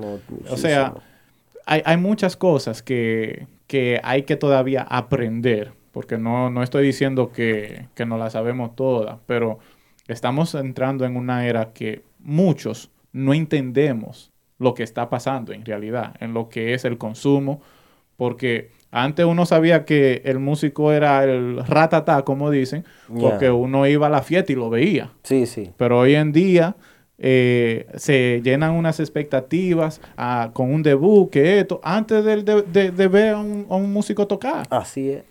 Así es. ¿Qué significa Junior Guira para ti? Ja, mi hermano. Mi hermanazo. eh, hemos, o sea, yo a Junior lo conozco desde los tiempos, obviamente, de los inicios de Polanco. Antes de eso no lo conocía, pero porque yo no viajaba. Yo, tú me entiendes, yo soy de aquí. Eh, como te digo, lo conocí allá, luego vino aquí de gira con Polanco. La primera vez yo le guardé un drum para que tocara, porque- se le iba a hacer difícil conseguir un drum aquí. Y desde los inicios, desde que arrancamos a ser amigos, una persona... El que conoce a Junior no tiene nada malo que decir de Junior. No, no, es que no hay nada de que no, pero este tigre, no, no, el tigre bacano. El- tú buscas un tigre bacano en el diccionario y sale la, La cara la foto de, de, Junior. ahí con su guira. Co- y con su cerveza. También. Entonces, como, eh, tengo mucho que agradecerle a, a, a Junior. Incluso pasó un incidente con, con Giovanni Polanco, me acuerdo yo, en Metro. Sí, Ay, Metro. En Metro Nightclub. Y desde ese día yo dije, wow, this is my nigga. This nigga's my nigga. Claro, porque eh, llego yo borracho un día de mi cumpleaños y está Giovanni Polanco tocando, Guirú está tocando, Guirú está borracho, yo estoy borracho, todo el mundo borracho. Y yo, wey, eh, ¿qué lo que?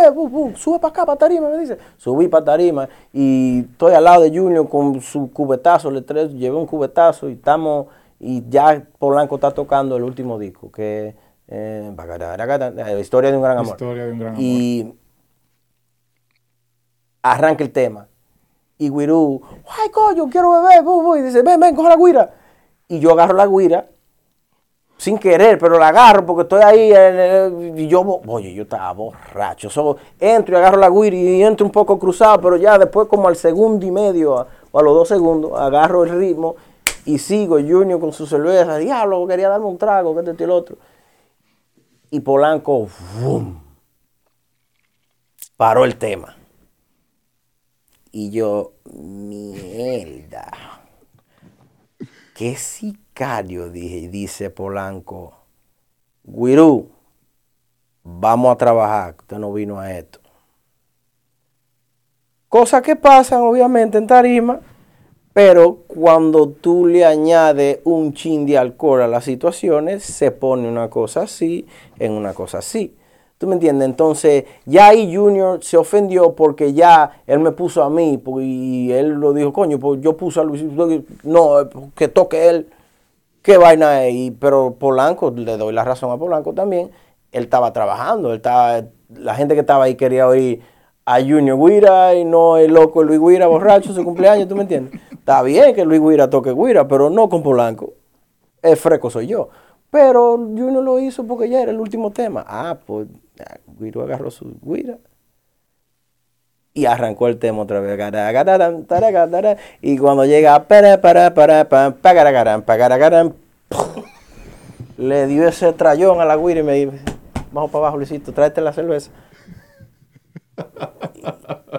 Sin guira, Polanco. y Tagaragatán, tagaragatán. Una vez yo dije y... Sin guira. Y yo, a mí no se me olvida eso, porque él me dice, usted está loco, a, a mi, a mi amigo no le van a hacer pasar una vergüenza, ¿sí? Pero ya ta- pasó lo que pasó, ¿tú me entiendes? Y, y me sentí mal, yo dije, mierda, yo, ¿qué fue lo que yo causé? Yo no quería tocar, yo no, yo no quería guira. no vine a esto. Yo vine a beber, fue, yo no... Guira, yo no toco guira, yo, ¿qué tiempo tengo yo que no toco guira? Y yo, toda esta vaina me está pasando por mi mente. y ¿Qué está bueno que me pase a mí? Porque ¿qué yo hago en tarima? ¿Qué yo hago una maldita tarima? y no se me olvida eso. Y ya, qué sé yo, eso, eh, eso fue una de las cosas que Wiru hizo por mí. Que yo dije, wow. I mean, poquito. You didn't have to, but You didn't have to, but gee, thanks. I love you. Appreciate that. Kisses. claro. So, yeah. That's one of the experiencias más, o sea, que aparte de las muchas que tenemos.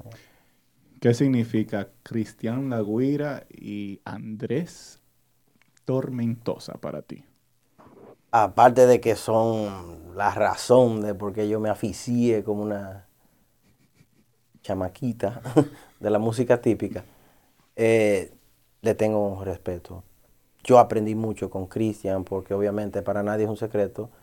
Sabe que yo y Cristian éramos uña y mugre cuando él venía aquí.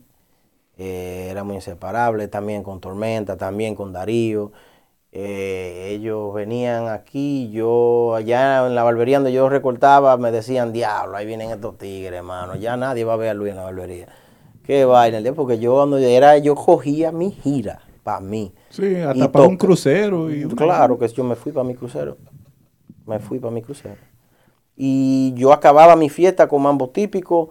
Y si estaba tocando la banda en un sitio, allá me la instalaba yo a ellos. Fua. Y era loco, loco con mi banda. Y nada, de ahí surgió la, la, la amistad de ellos. eh, somos muy hermanos, gracias a Dios. ¿Cómo, ¿Cómo es tu relación?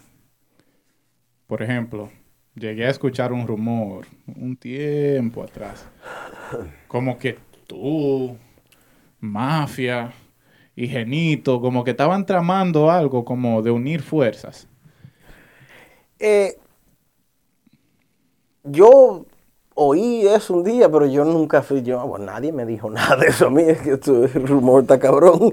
Pero no es mala la idea, o sea, si yo estuviera en la música ahora y tener eso, yo, Mafia, NYC, Claro. NYC to the fullest, Genito, NYC to the fullest, me, NYC to the fullest, why not? ¿Tú me entiendes? Y son cosas que si uno le da mente, uno tiene la fuerza de, de, you know, de hacer un, proyecto que en realidad tú puedas decir, take me to Kansas, let's play típico en Kansas. Let's play típico in Santa Monica Piers. Let's play in the Heineken Jazz Festival for free. You know San what I mean? Francisco. or any of these Yeah. places. You know what I mean? Because el material para eso. ¿Tú me entiendes? El talento de sobra. Y no es que los otros músicos no tengan el talento, pero está el lenguaje, el- la barrera, esa barrera. Que. Sí. You need to be vocal about it in their language. Vuelve Luisito a la música típica. No. Lamentablemente. Por, oh, es difícil decir que no, porque uno no puede decir de esta agua no beberé, pero no creo que ya mi vida tenga espacio para eso. Ya tú te sientes un artista realizado, te sientes conforme con todo lo que tú has vivido. No. No. No me siento conforme ni un artista realizado. Pero al sentarme aquí ahora y no estar adentro del, del círculo, digo, yo logré mucho. Y si sí, ya no, ya, no me importa. Porque nunca hice esto de que con fines de, de vivir de esto para el resto de mi vida. ¿Tú me entiendes? A mí no me luce a los 50 tengo una tarima, ¿tú me entiendes? Pensando like, yo, ya, I need a 401k. You know, I need I need a, future that's asegurado, no con sin ofender a ningún músico, pero esas esas son mis prioridades y yo lo veo que con todo el respeto se merece. A Jesús Bonilla le luce en una tarima, porque él hizo eso desde que echó su diente. Él- Jesús Bonilla luce en una tarima, pero yo a la edad de Jesús Bonilla es un saco de papa con- con- con- cantando típico que me va a parecer, ¿tú me entiendes? Que no, no luce, no luce, y ya yo sé que ya estoy en la edad de ya, ah, ok, I retired with a, maybe a Cy Young here, a Player of the. Year here, MVP of the Year here, you know, a little accolade here and there, but I don't need all that, I don't want to look dumb. Y, y es bonito que tú te expreses así, porque en realidad lo que más me gustó a mí de la selección de Martitas es que simplemente lo hacían por el amor Sí. de estar en una tarima. Sí, sí. ¿Cómo se dio eso? ¿Cómo recuerdas tú eso? ¿Y se volvería a repetir una selección de Martitas en un futuro? Yo, eh, porque la selección de, Mar- de Martita, uepa, eh, La selección de Martita fue un proyecto que se hizo como un house band. You know, Adrianito pensó, somos el rancho de la música típica y aquí siempre va un típico, ¿por qué no tener los mismos músicos todos los domingos? Yo llegué después que estaba hecho. Ellos tocaban a cuarteto, adelante. Obviamente yo no fui parte de eso porque yo estaba con Max Banda en ese tiempo. Yo estaba picando de a duro con, los artistas. Entonces, no me daba el tiempo. Llegamos a hacerlo con el, el conjunto completo en vez de un cuarteto. Y muchachos, la gente le gusta. Cuando esos martistas solamente era un espacio atrás con mesa. Y lo hicimos. lo hici- o sea, hicimos el, el- el punto que todos los domingos ahí había un schmovie. Tita película esa. Ya lo saben. Luisito, mi hermano, ha sido más que un placer tenerte aquí. Es un honor para mí poder hablar contigo, hacerte preguntas y en el poco tiempo que tengo conociéndote, te tengo mucho aprecio, viejo, sinceramente que sí. Gracias. El, Y- el aprecio es mutuo. No está de más decir que, coño, viejo, tú vas a hacer falta. Pero me alegra mucho de que siempre lo he visto, siempre de un lejos, antes de conocerte. Tú eres tienda aparte para mí, porque tienes una mentalidad dentro y fuera de la música típica. Y creo que eso es muy importante. Eso es parte de un balance que uno debe de tener. Eh, se te ve la cultura de, de un lejos. Y no vamos a hablar de tenis porque tú y yo ahí entonces no terminamos la noche. Ay, no. Pero viejo, sinceramente, gracias. Gracias a ustedes eh, por tomarme en cuenta y querer saber un poco más de loco, de loco Luis. Oye, hablando, hablando de todo un poco. Mira, nosotros aquí en Típicos estamos tratando de firmar unos cuantos que se han retirado. El estilo de TNT con, con Ya, la vaina de básquetbol. ya, correspondista. No, vamos a pagar esto. Tú y yo hablamos después. Ya tú sabes. Bien. Hasta aquí, tipicando con Moisés Pérez. De nuevo, gracias a Luisito La Voz. Queden con Dios.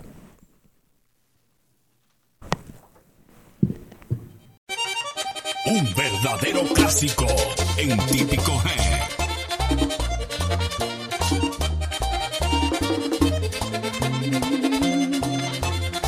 Rubio.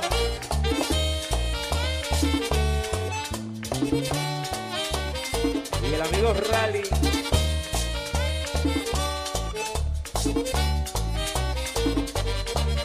¿Dónde está, dónde está que no te encuentro? Ya mi amor se está muriendo de pena.